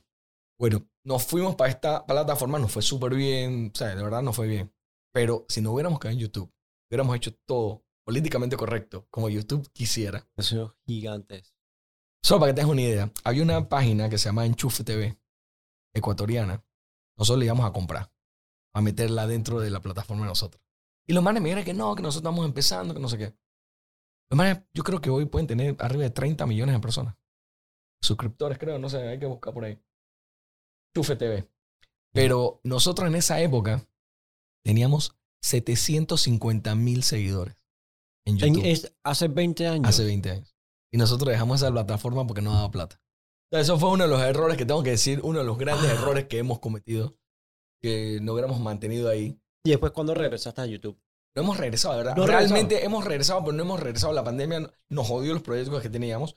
Y ya YouTube yo se la voy a dar de verdad. Uno, lo que la va a trabajar, ya van a ser gente joven o quiere trabajarla. Me dijo, papá, dame esa vaina a mí. Ujú. Pues que dale, pues vamos a decir, con otro pelado. Porque YouTube, de verdad, tienes que saber tu nicho también. Sí. O sea, no es que vas a abrir una vaina para todo el mundo. O sea, Sí. tienes que buscar tu nicho, tienes que hacer. Sí. Lo bueno es que tenemos mucho contenido que se puede poner de vuelta y re- Claro. reeditar y hacer vainas que Ujú. creo que sí. Pero imagínate, cuando Juanchi me dijo que teníamos 750 mil seguidores en esa época, me quedé que wow, ahora mismo creo que no llegamos ni a 100 mil, ¿entiendes? Que nunca hemos retomado bien esa cuenta. Nos Claro. dedicamos más a Instagram, nos dedicamos más a Y- y hay- Facebook. Y hay más. no, 25, mi- 25 millones de... Imagínate, 25 millones. Ya. Sí, es Enchufe TV, creo se llama. El chufe TV. Sí, son, y son unos monstruos. Son unos monstruos. Son lo que de verdad se debería haber hecho siempre en Panamá. Trabajar con calidad. Pero ellos nunca tuvieron un programa semanal. O sea, si tú le dices a alguien cómo se trabaja en Panamá, en otro país, no te creen. Aquí, el panameño, los programas de Panamá, de vaina tienen un mes de vacaciones. ¿Cuántos tienen? 25 millones. Imagínate, 25, 25 millones. millones. ¿Qué, qué tiene un video de ellos en No. views, por ejemplo? Baja. A ver. Hace tres días, un millón de views. Sí, no, somos monstruos. Vaya la somos monstruos. verga. Alguien que le está yendo muy bien en YouTube también es a, a Fred, de Forrito. Ah, ok. Sí, él le está yendo bien. Creo que ya tiene un millón y pico de personas. Very good. O dos, dos millones creo que tiene. Y bueno, Very lo que nosotros venimos eh, más adelante es un, proye- un proyectos, pero yo quiero, yo quiero traer mis proyectos que sean de dos meses. O sea, fueran mega producciones. Estos proyectos ya largos, ya eso como que no. La, también la atención de, de, de la, del televidente o de las personas que ven más difícil. Imagínate, una persona, la atención de una persona, de un pelado en Instagram son cuatro segundos. Una vaina así. Si no te gusta, va, es así, es rapidísimo. En televisión es mucho más porque la gente es más grande. Claro. Pero hacer proyectos más cortos, ya estos programas largos y hacer estas vainas Total. ya cansa. Pero, pero sabes que a mí sí yo he aprendido algo de las redes es que em, la gente la gente no la gente no valora tanto la calidad de la producción, sino más el contenido en sí. Y en Pero ese eso, te- eso va a cambiar. Sí. Eso va a cambiar. Y eso lo, da eso lo cambió YouTube. No, todavía no he migrado a, a Instagram y a estas redes porque son, no han alargado los minutos de duración de las vainas. Pero en YouTube, todos esos youtubers que empezaron grabándose así, Ajá. todos tienen productora. Los grandes. Ya. Y ya los compraron. Lo peor es que la- ya la gente no sabe, porque ya los compraron las cadenas. Ya los tipos trabajan para estas cadenas siendo socios porque los manes generaban. Imagínate, este man que está boxeando. Logan mantiene- Paul Logan Paul tiene cualquier cantidad ya de proyectos. De, Sí. Tiene un podcast, tiene este, tiene el otro. tiene de toda mierda. Tiene de toda vaina. Y los peladitos que invitan son otros monstruos productores por todos lados. Entonces las canales se dieron cuenta, hey, estamos quedando fuera de este show. El boxeo se dio cuenta, estoy quedando fuera de este show. ¿Qué? Vamos a unirnos. Sí. No- yo tengo que comer ese pastel. Y al final, la producción en YouTube es totalmente diferente a la producción de cualquier otra red social. Y eso tiene que migrar, porque de verdad, al final, tú no vas a estar ganando plata y me vas a dar una porquería. Y bueno, ese es el tema. Que en Instagram tú no ganas plata. Todavía no se gana. Y por eso nadie le va a meter ganas a la Sí, pero yo creo que Instagram al final va, va, va a soltar billete. Es más, Facebook lo iba a soltar primero, no sé en qué ha quedado eso. Creo que este man es un poco duro. Sí. Yo creo que él perdió la atención por media. Y se está enfocando en gaming. Eso que está pasando. Bueno, es que las dos dan plata. Si te pones a ver. Bueno, gaming es hoy en día. Gaming Más es que el porno, ¿no? Gaming es más grande que music, que música y cine combinados. La industria No le gana al, al porno todavía.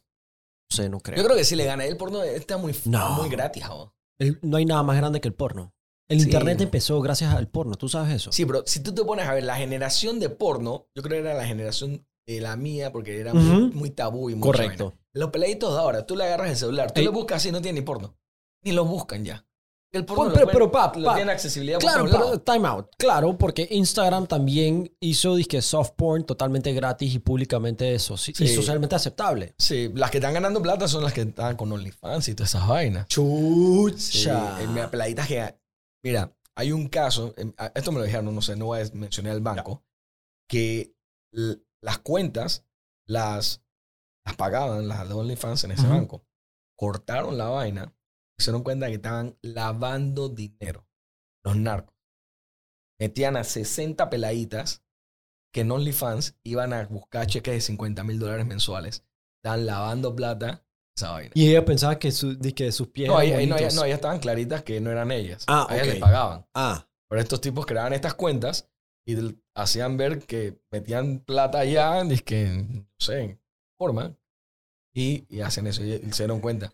¿Sabes? Los narcos, los narcotraficantes siempre están como, son, son como, son pero, pero, tú, pero sabes que la historia del Internet entero es interesante em, porque el porno siempre ha sido el frontline de todos los avances de tecnología. ¿ok? So, primero que nada, el, Oh, el el me la primer, el primer pago online que se hizo en la historia fue porno. ¿ok? La necesidad que era- existía era cómo yo vendo porno. Te pones a ver los carros eléctricos tienen que ver con porno. Sí. Tú no puedes foquear y manejar. Pero si el carro, el man pensó, Pa. tengo que manejar el carro. Brother, es una Tal foto. vez puede venir de ahí. Robert, hay un comentario de Elon Musk en un tweet donde alguien, alguien publica el video censurado, poco censurado, en Twitter de, you know, el primer porn video hecho en un Tesla manejándose solo. Que tiene, tiene que ser. Y Elon Musk comenta y que it was bound to happen. Iba a pasar tarde o temprano. Y cuidado que él lo hizo. Él fue el primero y tal vez fue con la esposa de Johnny Depp. todo tiene ya, todo se está relacionando. ¿entiendes? Bueno, eh, tú sabes cómo, en, tú sabes cómo hoy en día cuando tú vas a youtube.com desde la computadora y tú pones el mouse encima de un video y el video comienza a playsearse poquito, ves unos par de frames. Eso también lo inventó el porno. O sea, el porno se le ocurrió esas ideas de cómo venderte más el contenido audiovisual. Em, y Next level. Vamos no, no. a buscar. vete, vete más atrás, ¿ok? La mayor cantidad de contenido en la internet, ¿ok? Si tú crees que hay contenido de Instagram, fuck it. No, hay contenido de porno de que se lo come vivo. Ah, no, eso, eso total. Entonces, el problema que tenían los sites de porno eran literalmente cómo yo guardo toda esta data. Necesito generar un, you know, un, un algoritmo que uno me lo, me lo organice y dos, que me los comprima. Entonces, los mejores protocolos de compresión para Lo videos los generaron gracias a la pornografía. Sí, porque era demasiado, ¿entiendes? Me imagino que era demasiado. Ya, eh, Yo le doy eh, gracias a Dios que yo, na- yo nací en una época que no había celulares cuando estaba pelado. Tú apreciabas que lo no, que era la porque, no hubiera, o sea, la cantidad de estupideces que hubiera, Lo hubiera hecho. hubiera en mías Foco, hoy en día. weón.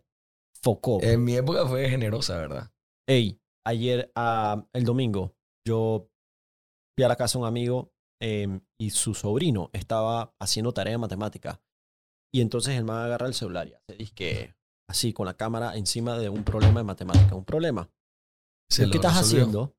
Y me lo muestra. No, esto me lo resuelve todo. Y usted da la solución nada más. Dice, no, el proceso entero. Oye, Ah. la vaina identifica números en papel y toda vaina, aunque estén mal dibujados. Ey, ¿tú sabes lo fácil que es copiarse? Pero yo le decía eso a los profesores. Cuando me, mira, yo le decía al profesor, profesor, ¿por qué no podemos sacar el libro y buscamos la respuesta y todo? No, que no se lo tienen que aprender. Es que, pero cuando yo tenga el trabajo, yo puedo sacar el libro. Nadie me va a decir que no. Exacto. ¿Quién me va a putear porque yo saco un libro del trabajo? Es como los tutoriales, ¿ah? Entonces ya estaban criticando a una doctora en México Ya. porque la man iba a quitar un quiste una vez así y la man se metió en YouTube a, ver tutoriales que quitan un, tweet, en un quiste. sí. Y yo digo, la verdad no tiene nada malo. La tipa estudió, la tipa tal vez quería reforzar cómo era el corte o algo. O sea, la gente también, ¿Cuál es la diferencia entre eso y llamar a un colega? No es lo mismo. que el colega llega más tarde. Right? Yo estoy de acuerdo. Tutorial de ahí mismo, man. Es más, el que no sabe cocinar con los tutoriales de YouTube Sí. eh, es un... Bueno, es que To- bien, No, estoy totalmente de acuerdo, weón. Estoy totalmente de acuerdo. Em, I mean, yo creo que los peladitos están creciendo y ahora yo sé que yo estoy viejo cuando yo comienzo a decir que los niños están creciendo más inteligentes y más rápido que Total, nosotros. los manes pueden hacer 20.000 vainas a la vez. Ya. Eh, eh, yo de verdad, yo vengo de una generación, bueno, yo soy así. Yo cuando estoy escribiendo algo, tengo que tener paz total. Yo veo a mis hijos estudiando, oyendo música, rap, Eminem, eh, viendo videos de NFL, eh, viendo UFC. Yo me quedo que hace siete vainas a la vez, es una locura. Y el más sale bien en los exámenes. Es otra Es, generación. es otra Otra generación. ¿no? Con otro chip. Sí. Em, y la- y la, la competitividad así mismo incrementa. Es más Oye, es, es buena, es buena. Yo sí creo que, que, que la gente no le tiene que tener miedo a decir que no, que esta juventud, que no sé, estos manes vienen totalmente más Yo adelantados. no, yo siempre me opongo, dije, por ejemplo, el otro día estaba en Multiplaza y había una pareja con su bebé. Era un niño, era un niño de tres años, todavía, todavía tenía un coche. Bueno, supongo que para el mall. Ya estaba chateando por WhatsApp. No, no, no, no, no, no llegó tan dark, pero sabes que en el handle donde lo empujas, ¿ok? Ajá. Le colgaron un iPad mirando hacia el peladito y Buenísimo. le pusieron AirPods al niño. Entonces, mientras que van empujando, el niño nada más está prestando atención al iPad. Y mi mamá, yo le dije, mira, mamá, mira qué brillante esa idea. Ay, me parece asqueroso. ¿Por qué? No, estos niños están creciendo feo y mal hoy en día. Yo, "Putri, hermano, este pelado está aprendiendo y absorbiendo información a una más temprana edad que, que, que yo. Y la absorben. Y la absorben, güey. Man, no hay nada más increíble que ver un peladito. O sea, que una vez, ha- hay un meme que yo vi hace años que era como que la gente decía, cuando tú estabas viendo videojuegos, Mm. estabas viendo un videojuego de alguien jugando. Sí. Decían, tú te pones a ver un man jugando en un videojuego y que, ¿y qué tú ves cuando tú ves béisbol y fútbol? Totalmente. Es la bro. misma vaina. Estás viendo unos Totalmente. manes jugando. O sea, al final es las generaciones, gente, van cambiando, pero la gente, ¿sabes? Todo el mundo siempre va a, a defender su generación. Va a decir, mi generación es la mejor, mi música es la mejor, todo es mejor. Pero si tú te pones a ver cómo era la música de tu abuelo y tu vaina, todos te criticaban. Al final es eso. Eh, hay música mala, eso sí. Hay música mala en todas las generaciones. Estoy de acuerdo. Anuel es el peor. ese sí, ese sí es el peor. Yo no encuentro algo bueno de ese man. Yo ¿no? ni siquiera sé quién es. Bueno, ese man, eh, no escuchas algo de ese man. Ey, pero el, el tema de streaming, o sea, la- los nuevos entertainers que se están formando hoy en día a punta de streaming, o sea, están agarrando streaming de gamers, o sea, gamers que hacen streams y los están poniendo a ser comentaristas de juegos de fútbol americano. Wow. So, hay un streamer que se llama Tim the Tatman. Eh, ponlo ahí, Javi. So, Tim the Tatman, un tipo ahí que gordo, 34 años, todo tatuado. Y el man es Hay uno de fútbol también. Español creo que es. Correcto. Ajá. Este man, él juega Warzone. Pero cuando los Cowboys están jugando, Él transmite. él, es- él transmite. Y le dieron exclusive rights. Imagínate cuántas personas tienen que conectarse para ese juego. Y, y no solamente eso, él tiene más retención que la propia televisión. La gente no cambia de canal, la gente se queda viendo. Claro, porque tampoco, tampoco tiene las cuñas. Se puede hablar con la paja que quiera. Epa. Sí, y la cuña es, es implícita, es, es diferente. Nosotros, mira, a nosotros hace como 10 años, esa idea la- se la dimos a TV Max. Que era como que meter gente normal a transmitir juegos. Que un Eddie Vázquez, un... O sea, así. Total. Que hablaran también la vaina parte del, Puta, del público. O sea, tienes que tener a alguien que sepa, pero otra gente que, que no, Claro. no, no- Pero no- David, me, pare- me parece que tú siempre has tenido una delantera visionaria en la- una industria que rehúsa en innovar.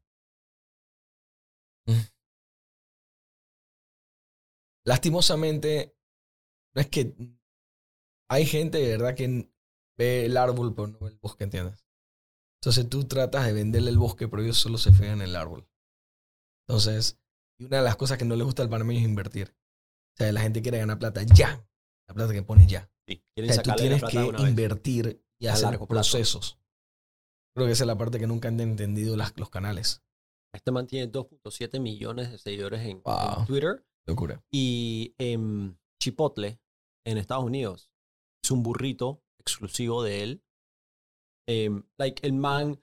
O sea, estamos viviendo una era en donde like, el creador tiene ahora una potestad tan fuerte. Porque La única, la, la única cagada, Mayer, es que muchos peladitos se están creyendo Que eso es. Eso es que eso es fácil. sí. Epa. Y para eso tienes que tener talento y tienes que tener herramientas y tienes que tener suerte. Y lastimosamente, no es, en mi época era un poco más fácil porque si tú logras llegar a un rubro, a, a- a un, a una plataforma de esta, ya sea televisión, radio, Sí. lo que sea, eran pocos. Hoy en día compites con todo el mundo. Sí. Porque todo el mundo tiene las, casi las mismas herramientas para que Totalmente. competir. Sea, tienes mucho más competencia. Y cuando llegas a ese nivel, es, Pero, bueno. y por eso es que a mí me preocupa, por ejemplo, que criar una hija, incluso un hijo, hoy en día, porque en las redes, o sea, ya el algoritmo sabe que tú eres hombre y el algoritmo sabe que si te presenta más piel, va a, tener, va va retener tu engagement mayor, ¿ok? Entonces, a los hombres les muestran más mujeres desnudas y a las mujeres no les dan los likes si no muestran algo de piel. Entonces, como que estamos viviendo también una sociedad de puta. A mí me preocupa, a mí me preocupa, es que, puchi, qué tipo de, de, de, de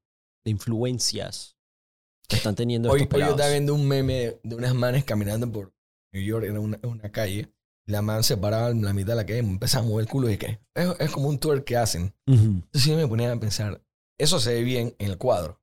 Ahora, ahora imagínate el otro cuadro de toda la gente viendo esa estupidez. Que esta man en plena calle moviendo el culo y la gente caminando como que, de verdad. o sea, el cuadrito de ella estaba perfecto, solo se veía Pero ella. Pero mira afuera del el frame. macro, Ujú. afuera del frame, la gente es que, mira la estupidez, porque lo tuve que haber repetido varias veces. Sí. Porque la, la gente no se toma una foto. Se toma 300 y sube Paps, una. A mí me da demasiada risa cuando yo veo a... En los restaurantes es una vaina impresionante. O sea, dice que tómame la foto como Cuando si hay siete viendo. mujeres toman- tomándose un, un selfie, eso puede ser fácilmente 400 veces de fotos. Y no y- suben ni una chucha. No, yo te voy a decir algo. Hoy en día, los peladitos que me pongan mucha atención lo que voy a decir. Si tú eres feo, si eres como Orman, si eres como yo, en esta época, tienes que tener cuadritos o estar strong. Porque Eh. eso es lo primero que ven las peladas hoy en día. Todo se ha, f- eh, ha girado al cuerpo. Ya la mente no importa, es el cuerpo. Así es. Entonces, es más, eh, te sacan de que si te dejó tu novia, métete al gym. Brother, si te dejó tu novia, búscate otra y estudia. El gym, ah, para que la man eh, te vea strong y después diga, no, no, no. El strong se cae. Eso se va a caer en algún momento, el, el físico. te- Si tú de verdad quieres levantarte a un culo o una pelada o algo, Mm. aprende fotografía. Tú vas a ser el mejor novio de esa pelada cuando le tomes 3.000 fotos todos los días y, no, y, y, y- ella te diga fotos y tú le de todos los ángulos y se las muestras. y dice, Nunca he tenido un novio que sea tan buen fotógrafo como este puta, no lo voy a dejar. No lo va a dejar. O sea, No, le puede ser bonito, feo, con plata, pero si tú eres un buen fotógrafo con un fucking iPhone o, o un vaina, tienes novia garantizada. tal, tal vez te queme, pero tú vas a ser el primero ahí. Ey, está clarito, weón. Yo sería fotógrafo hoy en día. Todos los manes, las manes te quieren tomar fotos. Es más, tú vas al Cojoy o a cualquier lado, tú ves los manes así tomando. Ay, pobrecito. Man. Dios, ey, Dios bendiga a todos esos hombres que les toca tomarle 100 fotos a las manes y que a la hora de la hora no suben ninguna de esas fucking fotos. Ey, a mí me ha tocado, a mí me ha tocado que me agarran de Pokémon y yo tengo que perseguirlas por ahí en la foto y no cambia de ángulo. Ahora yo soy fotógrafo. Ahora yo tengo que escoger No, ángulos de también. verdad, de verdad sí, sean fotógrafos. Sean el mejor consejo que le puedo Fuck the gym, sean A mis hijos se los dije, man, aprende fotografía, métete un tutorial de YouTube de fotografía y tu novia va a estar contenta, bro. Total. Total. Um, hey, David, so, eh, so, ¿tienes algún disque interesting project coming on que quieras mencionar? Tengo, tengo tres. Lastimosamente no os puedo mencionar, Ninguno. pero tengo tres buenos. Tengo uno que Ok. tú lo sabes. Ya, Ese hace dos años Ya. queríamos, la pandemia nos jodió y si Dios quiere este año, si Dios quiere, un buen proyecto. Tengo otro que, que quiero hacer yo, eso sí es personal mío, que lo quería hacer hace tiempo, que es de viajes, ok, es para redes sociales, ok. vainas bien, bien, bien, bien locas. O sea, te puedo pasar un pase, un Mayer que pasea para que me lleves por ahí también. Va, eh, va a ser con gente famosa. Ok, no, pero yo no puedo salir del país, entonces yo te puedo dar un, un Mayer Bueno, espero que para la, pa la segunda, tercera, cuarta edición ya pueda salir, pero los lugares son bien fucking locos. Ok, Es un proyecto que tengo hace tiempo, lo tenía para la cáscara Ok, no, hace es- años, pero... no estás pero- hablando y que ay, voy a ver las pirámides en no sé dónde. No, son vainas bien fucking Ok, ah, esto está bien interesante. locas. Tiene que ver con extraterrestres, con todas esas vainas así bien locas. Ok, estoy, Eh, estoy interesado. sus, eh, eh, Anunnakis, vainas así bien. So- Pero no todo es extraterrestre, de todo. Pero, pero bueno, es un proyecto que, que es más que todo para redes, me- es Tú- con, buena producción. Pero, pero sabes que ahora que lo mencionas, ¿tú sabes cuáles eran mis, mis favoritas ediciones de la cáscara? Toda la vida. La mundial. a los porque mundiales eran Cuando brutales. la cáscara viajaba, los yo me recuerdo cuando la cáscara fue a Jamaica. Cuando hacíamos The Travelers. Eso es. Bro. Mira, lo único que me falta, aunque no lo creas, es el nombre Eh, de, de- de- del proyecto. ok. Y tengo varios nombres, pero, Ponle país por cárcel. No, no. pero, pero como es una era con misterio ya. y es bien educativo también, el nombre, tengo que hacer un nombre. Que- eso es lo que me falta, es el nombre. Pero bueno, ya tengo más o menos el crew. Ah. Cuatro personas que vamos a viajar siempre. Y es un proyecto bien, bien Nice. big, big, que es para todas las plataformas. Nice. Porque es hasta TikTok va, Ok. Tal vez me van bailando también. Mentira, no bailando, pero hacer un TikTok con algo de paz.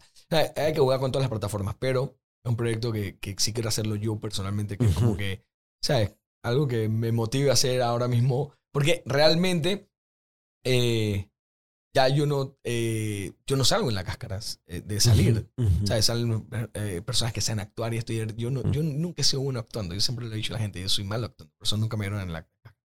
Pero haciendo algo como entrevistas, esas estupideces en vivo y vaina, yo, yo siempre creo que estoy bien ahí. Cuando son vainas así me- que me gustan, por supuesto está ahí bien. Y si conoces tu producto mejor. Entonces este es un proyecto que tengo mío personal. O el otro que, si Dios quiere, Ujú. parte. Y eh, hay otro que ese sí ya sería para el otro año. Pero la idea es hacer produ- producciones de dos meses y vendérsela a las diferentes eh, plataformas Nice. que hay, ¿no? Nice. Inclusive hay una con Netflix que Me ese, encanta. ese para el otro año si Dios quiere. Que sería, sería muy bueno porque es regional. Sí. Netflix está comprando eh, muchas vainas regionales adicional que ya tiene mucha competencia. Exacto, es lo mejor que puede haber pasado. tienen- y es lo mejor que puede haber pasado. Colombia eh, ha enseñado al mundo que se pueden hacer buenas producciones. Mucha plata. Ujú. Producciones colombianas están muy buenas. Y los tenemos aquí al lado, los manes. Y aquí en Panamá hay mucha gente con, con- con buena producción. Lo que pasa es que todavía somos un país que tenemos... Cuando tú hablas del cuánto va a costar una producción, la gente se asusta. ¿Sabes? Porque somos muy pocos. Tal vez aquí no se genere ese, ese valor. Cuando hacen películas, por ejemplo. Por eso yo, no yo, yo le diría mucho a muchos de estos productores que están haciendo películas, traten de hacer series, traten de venderla a Netflix. Creo que es más rentable que una película. Porque aquí no tenemos esa cultura de... Sí la, sí la podemos tener del cine, pero aquí para que tu película pegue y hagas plata realmente, eso que no me metí mucho en ese nicho, eh, hay que venderla afuera y pegarla afuera. Afuera. Y si haces algo panameño, no lo vas a pegar afuera. Cosa que yo veo muchas de las, las películas del cine panameño y son literalmente hechas para el panameño. Entonces, eh, no te sorprendas cuando no te invitan a. o no te consideran para los awards y ese tipo de cosas porque. No, sí lo han considerado, pero igual, al final, mm, la calidad también a veces, bueno, yo sé que lo hacen con las uñas y, todo esto, pero Sí. y se le da un aplauso porque se han atrevido. Yo de verdad nunca me he atrevido a, a, a- a hacer cine y es porque yo siento que le falta mucho, mucho apoyo cine en Panamá. No solo hacer la película, es la distribución, todo, todo, todo lo que lleva el concepto ese. Entonces, hacer algo realmente que te quita mucho tiempo para hacerlo bien, que no tengas apoyo, como, joder. Pero bueno, tenemos la suerte de tener a los colombianos que están al lado que nos pueden dar una buena mano también en muchas cosas y aprender bastante. Good, man. Excelente, weón. Mi hermano. Gracias por la invitación. No, gracias a ti, papá. Ah, Te has bajado todo ese fucking cereal, ¿no? Y he tratado de ser muy pausado y vaina porque tú dices que. Puta, pero tiene que estar bueno porque has parado. No, no, no, está, está fucking bueno. El problema es que ese es uno de mis cereales favoritos hoy en día. Wow, está riquísimo, man. Chucha, tú no lo habías comido desde. que- Nunca. No te. Aguanta. Llevamos aquí como dos horas hablando y yo no te di. Yo no No, te yo, ofrecí. yo pensé que el de ayer era mío. Aunque, Ya, te Cinnamon. Toast Crunch. Ese, Ese a mí ese es básico, pero este, este tiene parmesano y esa es la mejor Mm. parte. Cuando Ah, yo oí lo del parmesano que tú decías, Tú pensabas que era queso. no, yo sabía que no podía hacer queso. No podías. Era obvio. imposible. Sí, Bueno, después tú dices la explicación. sí. Pero está riquísimo, ¿verdad? Está fucking brutal, ah, weón. O sea, lo ¿Tú lo, comes, ¿Tú lo comes con, con leche o así? Este es uno que sí lo como para picar. Por ejemplo, ese, ese yo no lo pico. Y la razón es porque, porque no, son hojuelas delgadas y te dejan toda la mano. O sea, este es uno, son pedazos grandes, son buenos para picar. O sea, que hay dos, dos, dos personalidades o dos personas de cómo, do- dos estilos de cómo comen cereal. Hay unos que les gusta que se aguache Sí. y hay otros que les gusta duro, o sea, Ah. crujiente. Y es así, increíble. ¿eh? Hay gente que he visto que dice que no, yo creo que, que se ponga más Sí, dude, es que co- cocinar un cereal es un arte porque todo- cocinar un cereal. yo, yo te cocino cereal porque, o sea, o sea tú- si tú le pones demasiadas leches, o sea, se va a aguar. Entonces tú tienes que, la, la proporción leche-cereal es muy importante y luego no puedes meterle la cuchara una vez. Tú tienes que esperar un tantito, pero no, no, no demasiado. ¿Tú por qué no sacas tu cereal? Eh, Bueno, es iba- difícil. Tu mamá hace vainas. Sí, yo estaba Puedes, hablando con... puedes inventarte sí. algo bien sólido con un chef, una vaina así. Sí, yo estaba hablando con una gente de Miami que produce cereales para General Mills. Eh, yo quería sacar los Tina Flakes. O dije, Ah, esa sería buena. ¿eh? Tina Flakes. eh, y yo estaba hablando con K4G. Dije que vamos a Está hacer volando que que- encanta esa vaina. Flakes. Me encanta ver panameños que te- le estén yendo bien. Fle, eh, Sage. esas Sí, ya. No, no lo has traído aquí. Eh, eh, yo chotea- yo al Sesh. eh, eh, cuando él regrese a Panamá no vamos a ver. Mm, Um, el Bosa también. el Bosa, tú sabes que es lo, lo increíble. Yo no sabía nada del Bosa hasta que yo fui que a, un Boca- a Bocas del Toro y yo vi que un póster dije Bosa. Y esto era hace 3, 4 años. O es sea, que tú eres es muy yeye.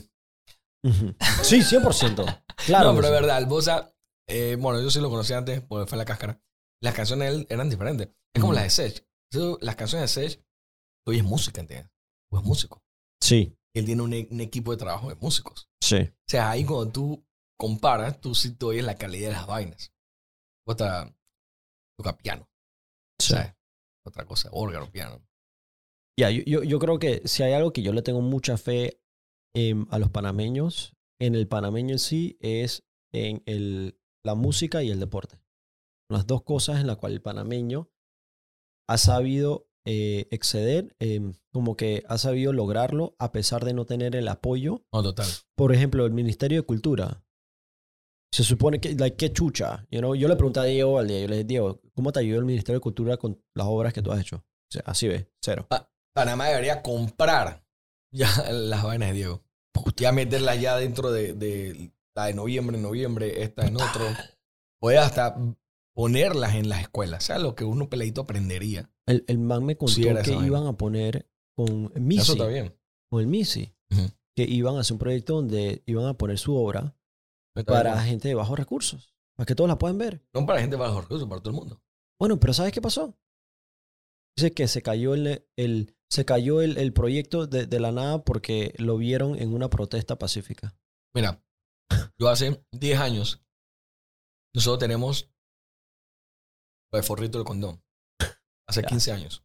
Horrito era lo máximo. Forrito salió en MTV como una serie que se llamaba La Policía eh, del Orden o algo así, no me acuerdo. Era una serie de cómics, media hora. Pero en YouTube todavía debe estar. Otro. Y había una vaina que Fred hizo, que se hizo, se hizo en España, no me acuerdo, Andalucía, no sé dónde, que, que era una, una campaña, Forrito. Nosotros tratamos de venderlo aquí en el gobierno de Martín, me acuerdo. Y era llegar a los colegios. Esta banda de rock, que era la de Pingorocho y el, el Vaina y el Chombón y todo. Pero no iba a haber presentador, era en, en los audiovisuales de los colegios. Era full como un cine. Entonces era una película de Forrito con interacción de la banda, eso sí, y un condón que a veces salía, hablaba. Y los peladitos iban a aprender a usar condón y todas estas vainas. Cuando nosotros le dijimos el precio de este porque lastimosamente esto tiene un costo. Sí. Un tipo se rieron. Se hizo en muchos lugares, nunca en Panamá. Nunca en Panamá. Claro que no. Claro, porque no y hay, es cemento, educación sexual. no, no hay cemento en educación. A menos que esté construyendo escuelas. Mira, ¿cuál es el porcentaje de los panameños que usan condón? no, sabría. Tal vez tú, porque No cuando- sabría ni adivinar, huevo. hay muchas personas responsables que usan condón. Sí. Pero ¿cuál es el porcentaje? de- Cuando yo vendía condones, cuando vendíamos porrito, porcentaje era 5%. ¿Qué? 5%. Yo estaba a punto de decirte que, bueno, bajo 25. 5%. ¿Tú viste, tú viste eso que dicen carrín pelado? Eso, eso no es un relajo. es Harry pelado. Y si la gente supiera que no solo estamos hablando del VIH, eh, a los pelados le da más miedo embarazar a las peladas que contraer una enfermedad. Wow. ¿Qué pasa con el VIH? Que el VIH ya, si tú usas o tomas el, la terapia, ya no te vas a morir. Ya tu vida tiene una calidad de vida que... Eh, Mantenible. Entonces ya la han dejado como enfermedad de, último. Ya no tiene esa, esa importancia, ese, ese miedo que le, que metieron en la época que nació el, el, el VIH. Que SIDA es la parte final. Right. VIH es como se llama la enfermedad. Entonces, el 5% usan condón. Cuando te dicen arrim pelado, todos, el 95 es arrim pelado. Qué locura. Y hay muchas otras enfermedades. Pero el problema viene de la, del sistema de educación o viene de casa?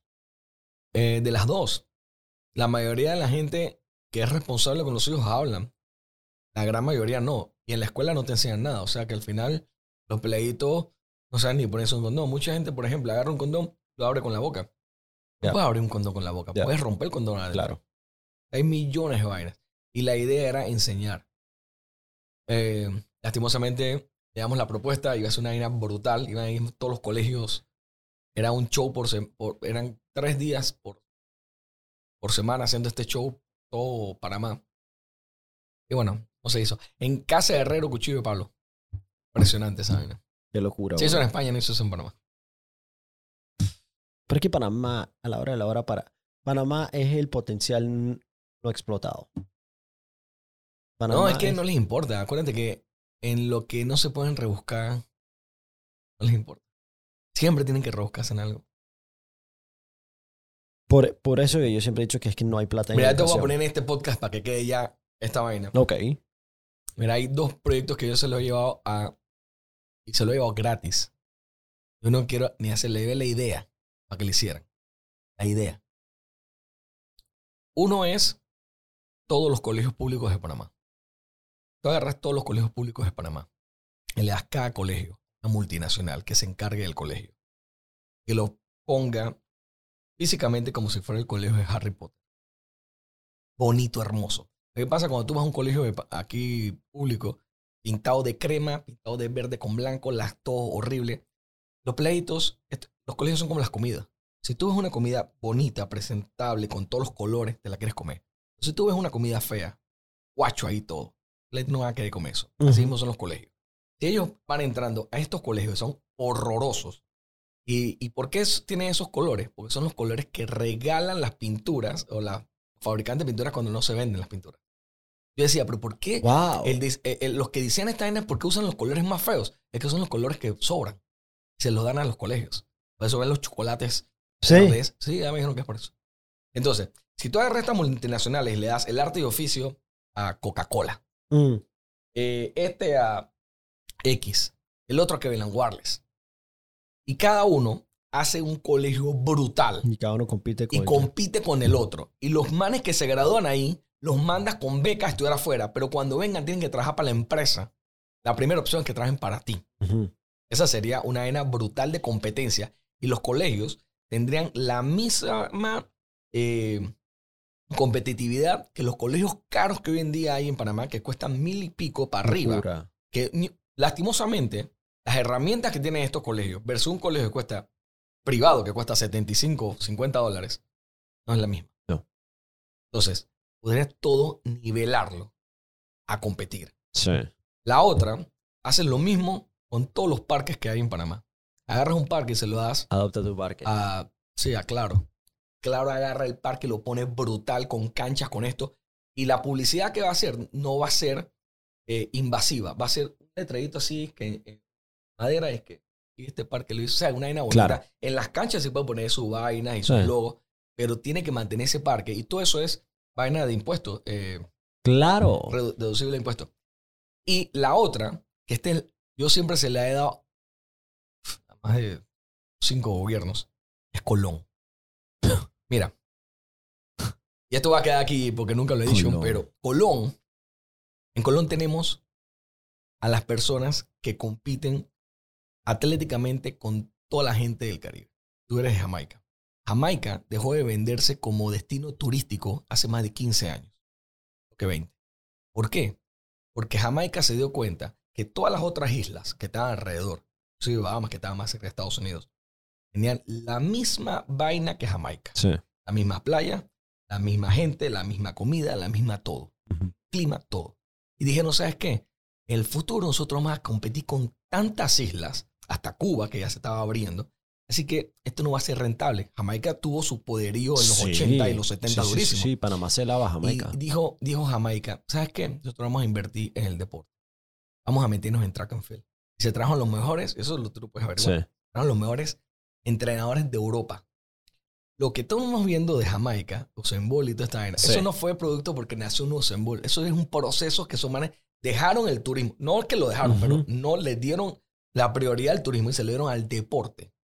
Si nosotros logramos hacer de Colón eso mismo, traer a Colón, hacer de Colón una ciudad deportiva real. Pero cuando digo una ciudad deportiva es que nuestros deportistas de alto nivel, todos vayan a vivir a Colón. Y tú haces de Colón, tú traes a Nike, a Adidas, toda esta vaina que pongan sus sedes con sus universidades de tecnología, con todo, y el colonense trabaje en base al deporte que le encanta, porque al colonense le gusta el Sí. deporte y todo esto, y ellos tengan en su mano a nuestros atletas de alto nivel. O sea, que en Colón no puede haber una bala porque puedes matar a un futuro Roberto Durán, Claro, a un Saladino y a todos estos manes, y tengas a esos manes trabajando para esta gente, los tengas súper bien, de las mejores zapatillas, las mejores combinaciones, los pagas bien a los manes. Los manes van a tener, hey, nosotros nos encargamos del deporte en Panamá. Y la otra mitad de Colón se la das a los chinos para que pongan el showroom más grande de Latinoamérica aquí, que era lo que era son la zona libre, pero ya a ellos, para que no tengas que ir a ver los productos hasta allá Hasta China. ni nada de esta vaina, porque tú conoces mucho, muchos paseros tuyos que están cabreos de estar yendo a China Total. cada seis meses al año Sí. y vivir en China. O sea, vienen acá ecuatorianos, toda esta gente. Entonces, haces Colón, esto, esto, y la otra es el puerto de los cruceros. Colón sería la provincia más envidiada de Panamá. Estoy de acuerdo. Acabas con la, la maleantería, la, la ignorancia, lastimosamente, que muchos pelados se meten en las pandillas, en la en la escuela, porque ellos tendrían en sus manos potencial que le van a ganar 20 mil por ciento. Van a tener turismo, van a tener los mejores vainas que hacen en todos lados y tienen Sí. a- a- a- al- al deporte. Hoy en día el, el colonense eh, no tiene más para qué vivir. Entonces, ¿por qué no el crimen? No es como si estoy dejando una- alguna oportunidad a, a- a un lado. No, no hay Ey, oportunidades en Mira, Colón. Colón es tan chiquito que... Y volvemos a Varela. Ujú. Varela, ¿qué hizo en Colón? Chucha, lo destruyó a hueva. Destruyó más e hizo... un- la vaina hizo una calle. El edificio. O sea, el ¿Cómo tipo se- en cinco años no pudo arreglar 16 calles. Tú tienes que ser un inepto, Poco, pero un inepto total. poco. Si en cinco años tú no puedes arreglar una calle, sí, 16 calles. O sea, Colón es para que fuera las, la provincia más hermosa de Panamá. de acuerdo. Y Colón tiene todo para hacerlo. Tenemos la, la, la, la fisonomía atlética de estos mares que son... br- Ey, cuando Usain Bolt corrió contra nuestro campeón, Alonso Edwards, que Alonso Edwards llegó segundo, Usain Bolt, ¿tú sabes lo que le dijo? ¿Qué le dijo? Man, ¿tú quién eres, vos? Y Alonso Edwards que panameño. Pero Alonso le dijo, mi mamá es jamaicana. Y Usain Bolt le dije, con razón. Corriendo. Le dice, con razón. con razón. Pero Ah, al final- mientras que estaban no, compitiendo. ya estaba termi- ya, Yeah, terminando. yeah, terminamos. yeah, Le yeah. digo, puta, ¿tú dónde saliste? ¿Tú quién eres? No, Yeah, yo soy yeah. panameño. Qué locura. Pero mi mamá es jamaicana. Me dije, ah, razón. Sí. Yo he hablado con, Alonso es lo eso. máximo. Edwards, ese man es. Yo no lo conozco personalmente, pero nosotros hicimos una amistad por redes sociales. Ajá. Porque el man cocina. Y cuando se iba a esos campamentos, esa vaina de cocinar, yo, yo subía vainas de cocina. Me decía, Ajá. hey, Chief, ¿cómo es la receta? Y yo se la mandaba y decimos pasiero, pero a otro nivel. Y ese man es un tipazo y de verdad un orgullo para Panamá. Claro que sí. O sea, lo que ha hecho ese man sin las herramientas es Pero brutal. esa- eso, eso, ahí es donde yo digo, ¿tú te imaginas cuántos Alonso Edwards podríamos ¿Cuántos tener? Saladinos? Mira, Saladino cuando ganó, nosotros fuimos a, a- a entrevistarlo a Colón. Y en el, lo que íbamos a Colón, ahí fue que, que, que yo vi, se, se me dio la idea esa, de hacer Colón la, la ciudad eh, deportiva. Los peladitos están saltando las aceras. Peladitos en todas las calles saltando aceras. O sea, lo que te Wow. transmite eso. O sea, es un diferenciador de, de lo malo a lo A lo bueno, total. Sí. ¿Cuántos Roberto? No, Roberto Urán es una excepción. Y yo siempre lo he dicho. Roberto Urán, señores, nosotros no lo robamos. No lo robamos. ¿Por Roberto qué? Durán, el cholo, Ajá. la, fisonomía de Durán Esa es de México. O sea, el papá de Durán era un luchador mexicano que vino a Panamá. Así es la cosa. ¿Y la Sí, mamá? la mamá panameña. O sea, Ah. tenemos mitimita. Pero Durán y Durán lo sabe. Nosotros le robamos un campeón, un multicampeón a los mexicanos. Los mexicanos de ahí que, hijos de puta. Nos damos- se llevaron el mejor boxeador que hemos tenido en toda la puta vida. Porque Durán es el mejor de Latinoamérica. Sí. Digan lo que digan. Sí. No hay nadie que le gane a Durán en Sí. Latinoamérica. Y los mexicanos saben, cuando Durán dijo, sí, mi papá era mexicano, eso más casi era un ataque. Puta, esa era Fue una casi, casi puñal. como cuando ellos supieron que Luis Miguel no nació en México. Que Luis Miguel nació en Puerto Rico. Casi le da un ataque a los mexicanos. ¿Y eso es un hecho? Sí, el man nació en Wow. Puerto Rico y lo tuvieron escondido por varios años. Hasta que salió. Ah. Sí, pero bueno, de Durán fue casi igual. Les quitamos al mejor campeón que han podido tener ellos, pero el man es de acá. Se nos dio todos los títulos y Durán, Durán para mí es la leyenda, ¿entiendes? Sí. O sea, y ahí me da mucha rabia cuando la gente se, se- La otra vez que lo operaron, que no, que Durán, no sé qué. ¿Qué chucha Ey, está bien, pasa, hizo lo que hizo. Pero ¿sabes cuánto Durán le ha generado a este A país? este país. En cuanto a nombre, turismo y lo que sea. Yo estoy de ¿Tú acuerdo. quieres 35 mil dólares? Este Brother, es para que le pagaran eso mensual. Estoy O totalmente sea, en de Estados acuerdo. Unidos las glorias las tienen como las glorias. Tú sabes que el gobierno de Jamaica eh, le paga mensualmente a, a, a Usain Bolt. Le, te- le tiene un salario. Yo lo tuviera en- viajando, mandando por todo el mundo, deporte. ¿entiendes? Like, o sea, porque es verdad. Durán es un personaje, brother. Él Eh, hoy en día va a ser viral lo que diga. En cualquier... E- Esa es una de las Eh, cosas interesantes que... que hoy en día eso no asusta tanto, ¿entiendes? Porque la viralidad ya... Sí. Gorda, y Durán es tan natural. Mira, Durán tiene algo. El que conoce a Durán lo sabe. El corazón más grande que tú puedas conocer. Serio. Man, yo no he conocido a nadie que tenga el corazón más grande que el cholo. Ese man se puede quitar de, de lo que va a comer, te lo da. Wow. Y tal vez por eso Durán eh, perdió mucha plata. Porque ayudó mucho. Y, y Él tal vez con mucho. gente que no valía la pena. Pero yo, cuando tú hablas con él, a él no le importa eso. Porque él es una persona tan pura que, eh, man, él es feliz. Él es feliz. Yo lo que veo La de él gente es no- eso. tal vez no entiende eso. Yo veo de él es una persona que siempre está contenta y Man, alegre. yo, mira, yo, puede ser una persona que yo más amo en la historia. O sea, yo veía todas las peleas de Durán. Yo soy fanático del boxeo a matar, ahora también soy fanático del UFC. Pero las peleas de Durán paralizan. Si tú crees que la selección paraliza el país, tú tenías que vivir las en peleas de Durán. serio. Ahí no había un solo carro. en Panamá. Wow. Una sola persona. Sí, yo no, yo no existía para esos tiempos. No, no existía, pero Wow. era, y era una época brutal en el deporte, que habían buenos campeones. No es como ahora que, bueno, ahora hay un buen par. Ahora viene una buena pelea que la gente que Spencer. Ojalá, weón. Yo creo que esas son las cosas que nos motivan a nosotros como panameños. Cu- cu- Cuando tener... Una de las cosas que el deporte y el deportista son los héroes panameños. Porque ante tanta decepción que nos generan nuestros gobiernos y nuestros... Los gobiernos los usan a ellos Claro para tapar sí. huecos y para circo. Sí, lo, usan de toallita La, para la- limpiarse la la, selección cara. en Panamá ayudó mucho a muchos gobiernos. En sus momentos que estaban críticos, jugaba la selección y la gente se olvidaba. Claro. O sea, imagínate, la guerra de Ucrania se olvidó por la cachetada de Will Smith. O sea, Chucha, la gente- total, nadie habló de. Ucrania, los pobres manes matándose allá y este man le pegó un garnatón al otro y todo el mundo... Bueno, y la, la guerra de Ucrania de la nada curó el COVID. Ah, bueno, también, sí. bueno, lo del COVID, en siete años va a salir algo que diga... Es que si digo esto... Yo lo voy a decir. ¿Quieres La- que yo la lo gran diga? estafa. Yo te lo voy a La decir. gran estafa. La fucking vaina Total, vino de China, total. ¿viste? Vale Ah, no, eso, eso sí lo sabemos, pero va a ser el miedo generalizado más grande de la historia del mundo. Paps, ¿por qué coño los contratos con Pfizer no se han publicado? No, en 20 mil vainas. ¿no? ¡Qué chucha! No. Mira, tú sabes que el COVID existe, es verdad. La enfermedad existe y claro que afecta y mató gente y... COVID. Pero el porcentaje, yo creo que leí, no sé si al final estoy en lo cierto, hay que investigarlo, era menor que el de la gripe normal. o sea, no es posible eso, ¿entiendes? Paramos el mundo entero. Paramos el mundo entero.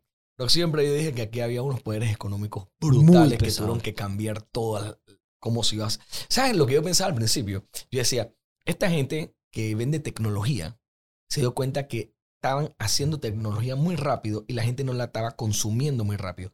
Tal vez nichos de, de, de grupos, target, sí la consumían, pero la masa no la consumía porque la gente le era costoso. Gente de una generación le era costoso. Gente humilde le era costoso. Unos aprenderla, otros por adquirirla. Y yo dije, no sabes qué, la única forma que la, la, la tecnología florezca y, y- y crezca hay que parar el mundo para que la gente tenga que usarla. Pararon el mundo por dos años. La gente va a hacer todo con tecnología. Ujú. Desde pedir comida hasta trabajar en tu casa, hacer todo esto. Hoy en día se dan cuenta que no necesitas tener estas infraestructuras gigantes. Puedes mandar a toda tu gente, le pagas un internet y trabajas desde su casa. Puedes Sí. pedir todo, puedes hacer todo, las compras. Las compras online se dispararon. Yo creo que Es una locura. Aquí en Panamá ni se compraba online. 80% de todas Las abuelas compras- saben comprar en Amazon. Ya el, el, ¿te acuerdas ese? Es que lo- la, la, la venta de televisión, TV Offer. TV Offer se fue a la mierda. Ya las abuelitas compran en Amazon. Ya, ya es una vaina y, y las traen por, Tú, por, sabes, por tú sabes que 80% de todas las compras en línea en Panamá son en Amazon.com. Imagino. Oh. Es, es lógico. Pero al final yo creo que hasta en eso hicieron, potenciaron todo. Ah, y los, los grandes ganadores son los que iban a hacer esto. Y los vendedores de mascarilla, por supuesto. Uf. Yo hubiera querido ser vendedor de mascarilla. Pero tú quieres saber qué es lo increíble cuando empezó la pandemia. Y yo creo que muchos pensamos y que chucha, se le acabó la fiesta al gobierno porque no van a hacer los megaproyectos y le cambiaron el plan de gobierno. Resulta que, sobre texto de, eh, de una pandemia, Plan de emergencia, no, el vaina. exacto, el estado de Estado emergencia, de emergencia. se vuelve un cheque en blanco para Sí, pero el estado de emergencia yo, no sé por qué todavía sigue. Ajá, sí, todavía estamos en estado de emergencia. No, va, va- yo creo que va a ser los cinco años. Paps, paps, pueden licitar de a dedo legalmente. Total. Mira, Es increíble. todos los gobiernos, todos los gobiernos del mundo van a agarrar la pandemia como su excusa perfecta del gobierno anterior no hizo nada. Y me dejó en esta vaina. Exactamente. O sea que, y al final, uno va a quedar es que la duda. Sí. Porque sabes que, pero bueno, está lo del MOB, que tenían las calles vacías, que era el perfecto momento para trabajar todas esas calles asquerosas, que en verdad Panamá parece la luna, bro. ¿Tú quieres que yo te eche un cuento de... A mí me daría vaina andar en Tesla en Panamá. Bueno, yo te voy a echar un cuento del, miedo. del, MOB para que tú veas de qué está hecho el liderazgo del MOB. ¿Tú te recuerdas hace poquito yo me puse a tapar al año? Sí, poner vaina. Yo me puse a tapar un hueco, tapar un hueco con mi propia cuadrilla en Punta Ya tú Pacífica. tienes tu cuadrilla. todo. Sí, sí, sí, sí. Entonces, era un domingo y mi cuadrilla está ahí. Eran dos tipos, hey. Eran dos tipos poniendo lo que ellos llaman el Roman, el Roman Cook. Ah. Ok, los conorenses. eh, Y están tapando el hueco aquí en Punta Pacífica. Hey, hermano, pasa un carro. ¿Y quién resulta ser una expedition gigante? El ministro del MOB. Y me baja la ventana. Hey, ¿qué pasó, Mayer? ¿Qué andan haciendo? Yo digo, Lo que tú no haces. estamos tapando un hueco. Y eso, yo ya yo he gastado mil dólares en llantas en las últimas dos semanas. Me sale más barato arreglar el hueco que seguir gastando en llantas en ese hueco. Ah, deberías también de documentar las cosas buenas que estamos haciendo en el resto del país, ¿sabes? Yo, a la orden. Mientras tanto, hacer mi, poner mi granito de arena, literalmente. ¿Tú crees que ese man se bajó y aprovechó la oportunidad para tirar una pala, para ayudar? No, no. Mira, Man fue para adelante. a mí se me rompió el windshield del carro. Por el carro que iba adelante. Ajá. Cayó en un hueco. Y al Rebotó una. querer salir, me cayó una piedrita. Se fue, empezó así y se fue. Y a los dos años me pasó de nuevo. La ¡Qué verga! vaina. Yo así, qué leche. Pero en otro hueco. Pero yo decía así, la llanta de los carros a cada rato se desbaratan y tienes que llevarla al llantero. Yo hablé con un llantero y le dije, man, ¿cómo te está en ese? Estoy facturando que da miedo. Sí. Sí. O sea, las calles en Panamá eran para que estuvieran todas perfectas. Todas tienen hueco. Es impresionante. Yo no quiero. Es más, cuando vayas a la playa, porque a la playa sí puedes ir. Hay un juego que yo jugaba con mis hijos. que Era contando los huecos. Sea, ya parábamos cuando íbamos como por, por mil. Porque antes de ¡Qué llegar a Ribato habían como mil. ¿Entiendes? Pero una locura la cantidad de huecos. Uno, dos, tres, cuatro, cinco, seis. Una locura. Entonces, tuvieron la oportunidad de hacer algo esos dos años. Sí, Y no lo hicieron. brother. Entonces, yo no entiendo por qué se ponen a arreglar calles en los, los momentos de tráfico, ¿entiendes? Una vaina impresionante. Es como que, de verdad, ¿quién es el genio que está detrás de esto? So, so, una de las razones dicen que es porque si lo haces en la noche tienes que pagar horas extra y para eso no hay presupuesto, entonces lo van a hacer durante el día, así como lo hacen un viernes 15 en vez de un domingo a las 3 de la tarde. Em, esa es una de las excusas, a mi criterio, no la ¿Tú razón. sabes cuánto daño generan a la gente por la lentitud que hacen en, la, en las filas y todo esto? Poco. Em, la única vez que en Panamá hicieron un, re- un esfuerzo concentrado en reparar calles fue en el 2014 cuando vino Obama a Panamá. ¿Sabes qué? Esto va a caer mal, pero esto es un estudio que se hizo en México. El tráfico en México es espantoso. Ujú. Se dieron cuenta que mucha del- de, la, de la culpa era de los vendedores ambulantes. Cada vendedor ambulante demoraba 5 a 7 segundos a las personas que no compraban. Que no compraba. Que no compraban. Porque tú paras como para no chifiarte lo Ok. estás viendo que tiene. Suma todos esos segundos que de todos esos vendedores que están a lo largo de la fila. Cuando tú vas para Reham en, en Puente en el, Sí. el- de las Américas, entonces, Sí, ahí. vendedores el lente por todo eso. Pocotón. Si tú lo sacas, van a decir, no, que mira, que yo no tengo de comer. y- Ujú.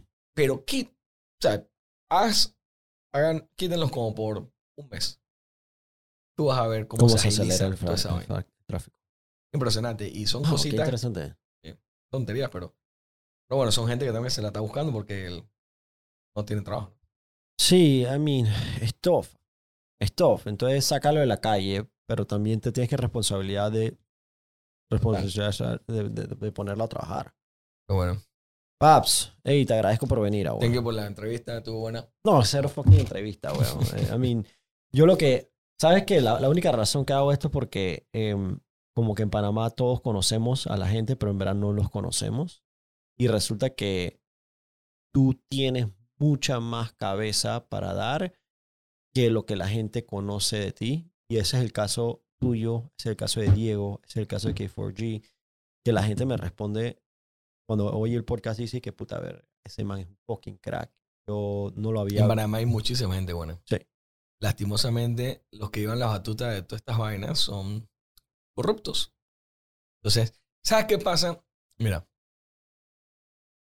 el pensamiento del mediocre siempre va a ser joder, porque no puede competir. Así es. Cuando una persona brillante llega a un trabajo y tú eres el empleado al lado del man, si el man es brillante, lógico sería que tú aprendieras. Si tú estás arriba de él, lo que tú haces es joderlo, Porque te porque intimida. tú vas a pensar que él va a ganar. Esos son pensamientos de los mediocres.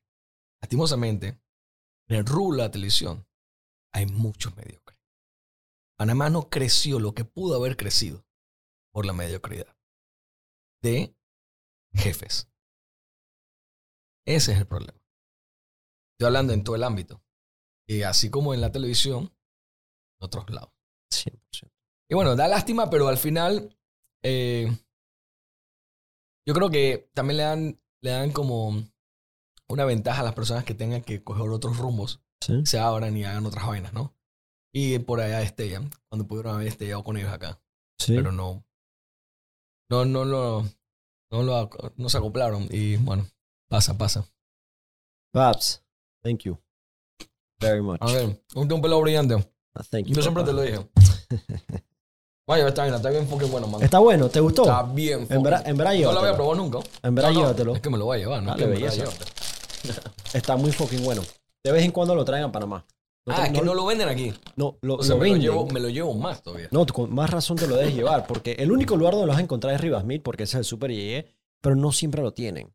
Entonces, aprovechala. Saludos a River Smith, de verdad, tremendo. Puta, para mí buena es una salvación. Tú La sabes que parte vegana y vegetariana es brutal. ¿Tú eres vegano? otro tú eres vegano, Vegetariano. vegetariano. Ah, sí, yo creo que ya Eh. tuvimos esta conversación. Eh. Pero tú eres un vegetariano diferente, porque tú no, like, Ah, yo no estoy profesando que... Claro, tú te, tú, like, si yo, like, tú no estás diciendo a la gente, deja de comer carne. Ah, no. ¿Me entiendes? Man, Tú- yo comí carne, ¿entiendes? Yo, Sí. yo, yo, yo de verdad lo hice porque vi un documental y todo esto. Eh, claro, la empatía con los animales también la he tenido, Claro que sí. pero, pero yo siento que más que todo es por mi Bienestar. salud. Más que todo, vi el documental. y Lo, lo que me enganchó fue que los tres lugares de más longevidad en el mundo, ningún- los tres, ninguno que me comía carne. Uno son los Hunza, búscalo. Las manes Ey, de... ¿Cómo se llama el documental? eh, ah, el documental se llama... The Health, creo que era. Ah, What the Health. Sí. Sí, y, yo creo y- que y el de los Hunza, búscalo en YouTube. Es una tribu, es una vaina bien sólida, porque es una tribu, para terminar, es una tribu que quedó por el Himalaya, creo, por allá.